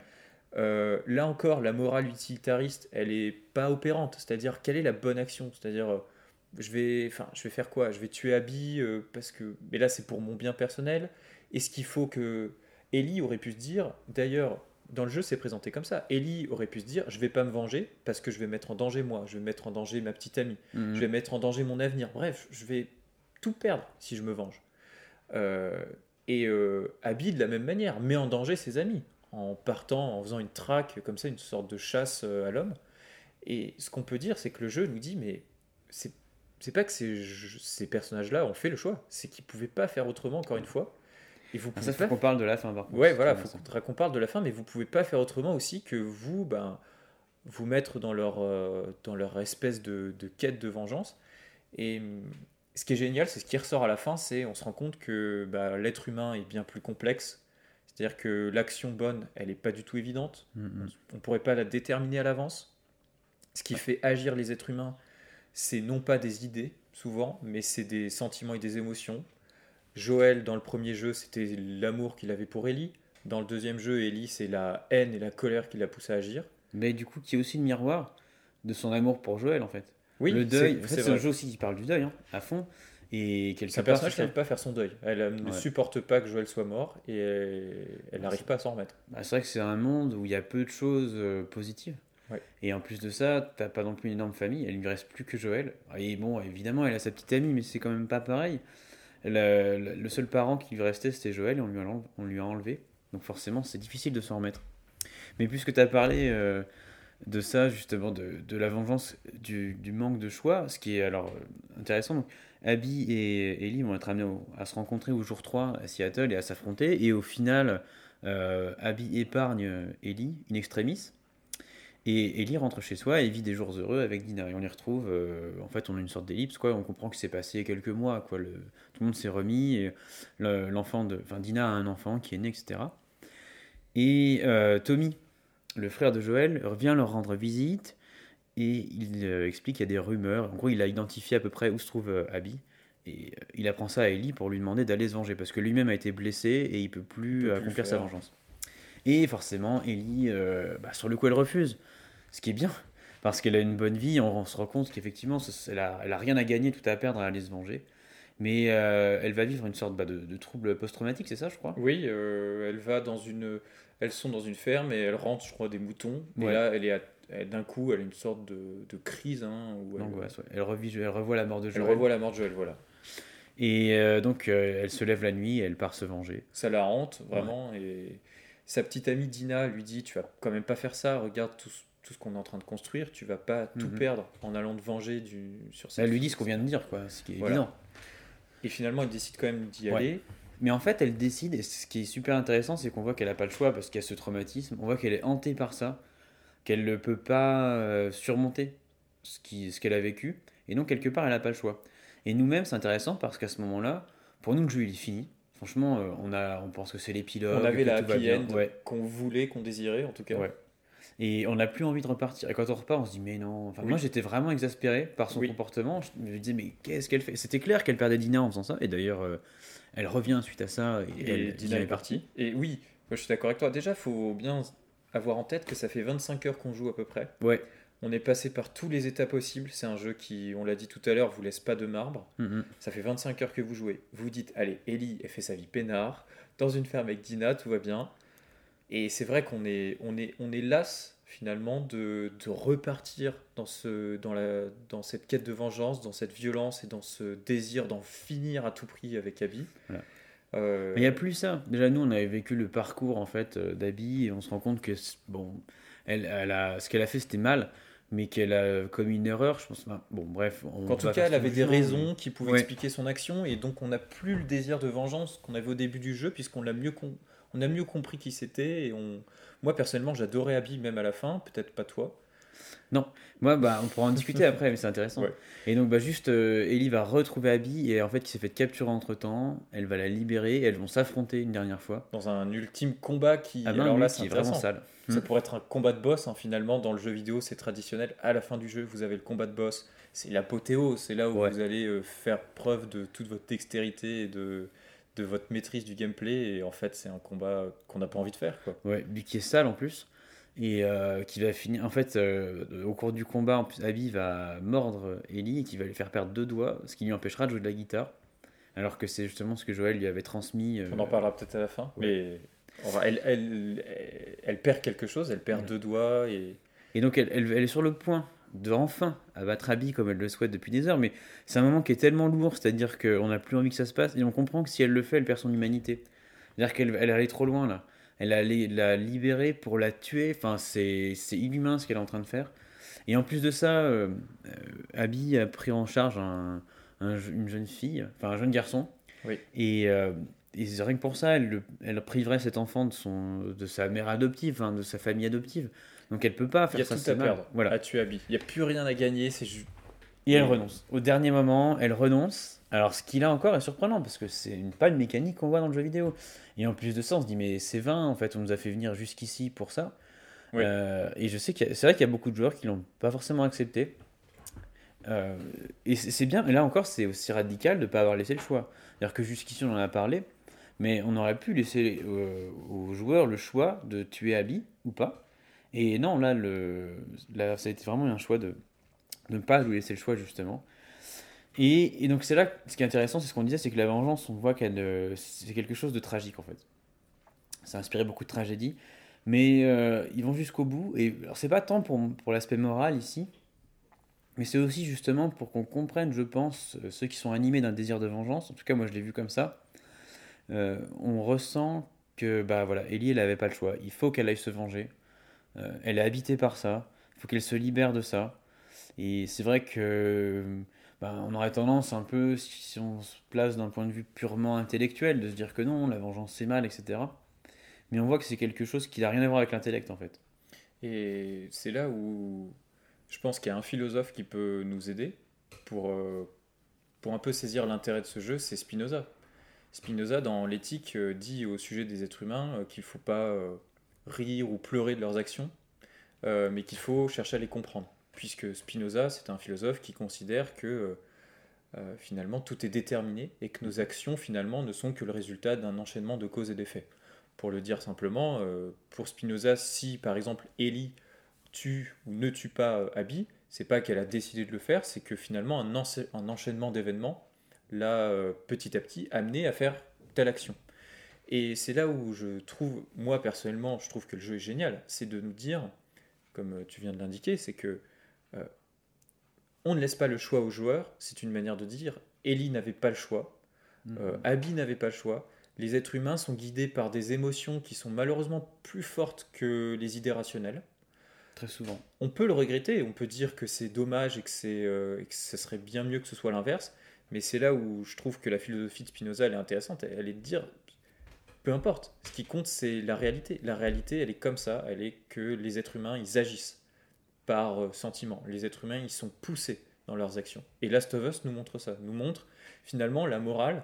Il faut jamais oublier euh, que euh, peut-être que nous on a tendance, voilà, parfois à rationaliser et à dire t'aurais pu faire autrement, t'aurais pu faire un autre choix. Mais Ellie, elle pouvait pas faire autrement. elle était hantée par ce désir de vengeance. C'est regrettable, c'est horrible parce qu'elle va tout détruire. Elle va détruire sa propre vie, celle de la relation qu'elle avait avec Dina. Mais euh, le jeu mais, illustre bien, à mon avis, cette thèse philosophique. Je sais pas si euh, Neil Druckmann avait pensé à Spinoza, euh, je suis pas sûr. Mais je pense qu'il y a un peu dans cette idée-là de dire Ouais. on va comprendre les mécanismes qui nous poussent à agir de telle ou telle manière. Et non pas moraliser, on va dire, les personnages. Et Ouais. je pense que le but du jeu, c'est pas de dire Ah, mais Ellie, euh, quelle conne, et Abby, euh, mon dieu. Enfin, Ou simplement de dire, mais on pourrait penser, voilà, euh, en, simplement en, résumant l'histoire, que il s'agit d'un jeu contre la vengeance ou qui va, vous faire euh, comprendre à quel point la vengeance c'est mal, etc. Mais c'est même pas vraiment le propos du jeu. Le propos c'est plutôt justement sur l'empathie Et ce qui va nous révéler, c'est que si on fait preuve justement d'empathie, si on se met à la place de l'autre, le point de vue notre point de vue sur la situation peut radicalement changer. Et que bah, aussi les, hommes, enfin les humains sont, sont gris, enfin ils sont ni bons ni mauvais quelque part, ils sont juste euh, bah, déterminés. C'est vrai que c'est plutôt ça. Oui, oui. Enfin, moi, je trouve que le jeu met en. Enfin, la conclusion que je tirais du jeu, c'est ça c'est que les êtres humains sont déterminés dans leurs actions. Ils sont ni anges ni démons, c'est pas des monstres. Autrui peut tout à fait me faire du mal, mais en réalité, je peux me rendre compte si je fais un effort de compréhension et d'empathie qu'il a, il y a des raisons qui l'ont poussé à agir comme ça. Abby, si elle a tué Joël de cette manière, c'est pas par hasard. Euh, Ellie, si elle désire se venger et si elle n'arrive pas à s'arrêter, c'est pas par hasard, c'est qu'il y a quelque chose de plus fort en elle. Mm, mm. Ce qui- Et c'est aussi d'ailleurs pour ça que pour le joueur, nous personnellement on a adoré le jeu, on peut comprendre que des joueurs n'aient pas adhéré à cette proposition qui est extrêmement radicale, qui est vous n'avez jamais le choix. Ouais. On vous propose des personnages que vous voyez prendre des décisions que vous désapprouvez, mais vous ne pouvez rien y faire. Euh, donc on peut comprendre que des joueurs n'aient pas apprécié. Bah, déjà, c'est un jeu qui, est- qui finalement est assez sérieux dans le ton et comme on l'a dit, il est un peu frustrant. Il prend beaucoup finalement à revers. Il, est, radical, on l'a dit, mais moi je trouve qu'il est même assez novateur en fait dans ce qu'il présuppose. Déjà dans le fait de présupposer à ce point-là que les joueurs aient fait le premier épisode et aussi dans le fait de ne pas plaire aux joueurs, c'est-à-dire qu'il ne le livre pas. C'est un jeu qui est presque pas ludique quelque part. Toutes les mécaniques sont là pour nous questionner. Euh, tout ce qu'on fait, rien n'est gratuit. Et derrière, il y a un propos qui est très grave, qui est très sérieux. Donc c'est aussi ce qui peut déranger. Et c'est ce qui fait qu'il polarise beaucoup euh, dans le débat, en lui reprochant un peu tout et son contraire. hein. Euh, et ça, c'est déjà euh, un point qui est intéressant. Autre chose que qu'on voulait dire, voilà, c'est que finalement, il ne fait, ne fait pas la morale. Voilà, c'est un jeu qui nous donne à vivre des choses. Ça, c'est vraiment intéressant. Ouais, c'est vraiment l'intérêt de ce jeu vidéo. Nous, on s'est particulièrement intéressé à ces deux jeux-là, hein, Last of Us 1 et Last of Us 2, hein, parce Ouais. que on trouvait que c'était la meilleure illustration. Mais c'est vraiment euh, la force du jeu vidéo que de ne pas trop rationaliser. D'où, bien sûr, en discutant tous les deux, C'est ce qu'on On fait a posteriori. Ouais. on a rationalisé a posteriori. Mais en fait, quand vous jouez au jeu et que vous êtes manette en main, vous dites mince. Enfin, en fait, vous réfléchissez pas. C'est que vous vivez les émotions, vous vivez ce que sont en train de vivre les personnages, vous vivez vos propres émotions et vos propres euh, tourments intérieurs en vous disant bah, mince, est-ce que c'est bien ce qu'elle a fait? Est-ce que j'ai bien fait de faire ça? Euh, Est-ce que c'est normal? Est-ce que j'aurais pas pu faire autre chose? Et c'est là où pour nous, c'est une expérience qui est euh, qui n'est pas on peut pas la comment dire euh, ah je, cherche mon elle n'est pas substituable c'est-à-dire Oui, on peut pas simplement le fait de raconter un jeu, ça va rien vous apporter. Il faut vraiment le vivre, quoi. Et c'est là que c'est un média qui se démarque aussi. Alors même si, bon, évidemment, si on vous raconte un film, c'est pas comme de le voir. hein. Mais c'est là où le jeu vidéo peut tirer sa force aussi. Et c'est là où il a sa place, en fait, euh, en tout cas sur la, la discussion morale ou philosophique. Euh, il a vraiment une place à part parce que on a un degré d'empathie qui est plus fort et parce qu'on on- c'est nous-mêmes qui agissons. ouais. on va, peut-être conclure parce que Ouais, ça fait un bon moment qu'on discute mais Ouais. Mais euh, je sais que tu voulais conclure avec une idée, mais moi, la dernière chose que je voudrais dire dans ce premier épisode, c'est euh, euh, c'est justement ça. C'est j'espère que en nous écoutant, soit vous avez fait les jeux et ça vous a permis peut-être de mettre des idées sur euh, ce que vous avez ressenti. Mhm. Voilà, on espère. Si vous n'avez pas fait les jeux, j'espère qu'on vous aura convaincu de les faire parce que c'est vraiment une expérience, comme on l'a dit, qu'on ne peut pas. euh, on peut vous la décrire, on peut vous faire part de nos sentiments, mais clairement, il faut prendre la manette, il faut lancer le jeu Et voir ce que ça donne, parce que c'est quelque chose qu'il faut vivre. Et, euh, ce que moi je finirais par dire hein, sur, euh, sur, notre, euh, sur notre question, c'est que on se rend compte qu'avec ces deux jeux-là, et notamment les derniers jeux, hein, ces dernières années, moi je trouve que le jeu vidéo, c'est un, un médium qui est parfait pour à la fois nous proposer des réflexions, mais c'est pas nous les proposer, c'est vraiment nous les faire vivre et nous les. C'est un peu comme une graine qui est plantée dans votre cerveau et qui va vous poursuivre quelques jours. Et sur la morale, moi je trouve ça extrêmement pertinent. C'est-à-dire que les jeux vidéo dont on a discuté ensemble, j'ai rarement vu au cinéma, j'ai rarement vu au théâtre des thèses aussi, euh, aussi subtiles, aussi complexes, aussi radicales. Alors je suis certain que on pourrait tout à fait me contredire et qu'il y a des films qui sont tout à fait géniaux. Mais en tout cas, euh, moi, les meilleures expériences et les plus grands dilemmes moraux que je me suis vu proposer, c'est dans, dans le jeu vidéo en tout cas, et particulièrement dans ceux qu'on a abordés. Ben, si on parle, je trouve que hum, effectivement dans la production actuelle, il y a une certaine vivacité. Il y a déjà c'est un marché qui est florissant en ce moment, qui est euh, qui est très croissant. Donc il y a les moyens qui sont mis. Et je trouve qu'à l'heure actuelle, il y a encore finalement une certaine liberté de ton. Parce que déjà, par exemple, la mort, c'est quelque chose qu'on côtoie énormément. Euh, voilà, dans Last of Us, on l'a dit, les morts sont euh, difficiles, etc. Elles sont, sont violentes. Et ça aurait été difficilement acceptable au cinéma, je pense. Euh, on se serait demandé un peu pourquoi, et puis ça aurait peut-être plus choqué, etc. Alors que je pense que dans le jeu vidéo, on n'a pas le, le public est un peu différent, euh, il est peut-être plus ouvert parce que bah, les jeux vidéo, ils sont quand même très variés, et on est habitué à avoir des expériences assez radicales parfois, Euh, ce qui n'est pas le cas du cinéma. Le cinéma, pour, ça reste, enfin, j'exagère, hein, mais euh, sur le cinéma grand public, euh, par exemple, on va éviter les formes de violence.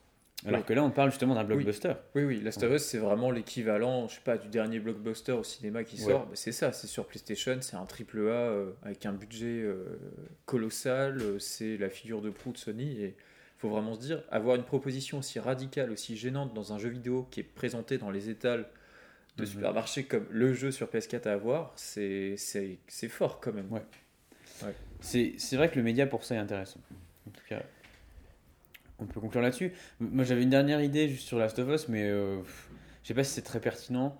Après, voilà, la, seule chose que je me demandais par rapport à, tout ce qu'on a dit là, euh, sur la l'aventure de Ellie et Joël, ben, c'est est-ce que finalement, euh, est-ce que c'est pas un peu individualiste quand même tout ça? Euh, Je trouve que le jeu, il a tendance à nous inviter à se replier un peu vers les siens. Enfin, il amène à la fois, il appelle à l'empathie et ça, c'est plutôt positif. À comprendre l'autre. Ouais. Mais à la fois, d'un point de vue, finalement, on voit que l'autre, c'est aussi l'embrigadement. euh, Les groupes fonctionnent pas très bien, en tout cas. Dans les... Il y a une remise en cause de ça. En tout cas, euh, c'est vrai que le Last of Us, la- le modèle de vie qui nous est présenté, enfin, alors bon, avec tous les guillemets qu'il faut mettre, au sens où bien sûr c'est très spécifique puisque c'est une situation un peu de. Il n'y a plus de loi, la société malheureusement s'est effondrée. Mais justement, c'est-à-dire que ce qui nous est proposé, c'est finalement. euh, bah, L'idéal de vie, c'est que je sois avec la personne que j'aime seul, et c'est Ouais. tout ce dont je peux rêver. Ouais. Et je vais pas construire un monde avec les autres véritablement, je vais pas construire de vraies sociétés. Ellie, ce qu'elle fait, c'est qu'elle retourne à Jackson. Elle, enfin, le- tout le parcours du jeu qui a été fait consiste pas à se dire ah bah tiens maintenant je vais pouvoir fonder société avec autrui. Ouais. Non, en fait, euh, je vais juste retourner avec les miens et puis Parce que c'est ce qu'on peut effectivement faire de mieux. voilà, c'est peut-être euh, la limite du jeu, en tout cas le discours. Enfin la Ouais, limite sur du le discours, oui. mais ça fera peut-être l'objet d'un prochain épisode. Ce serait intéressant.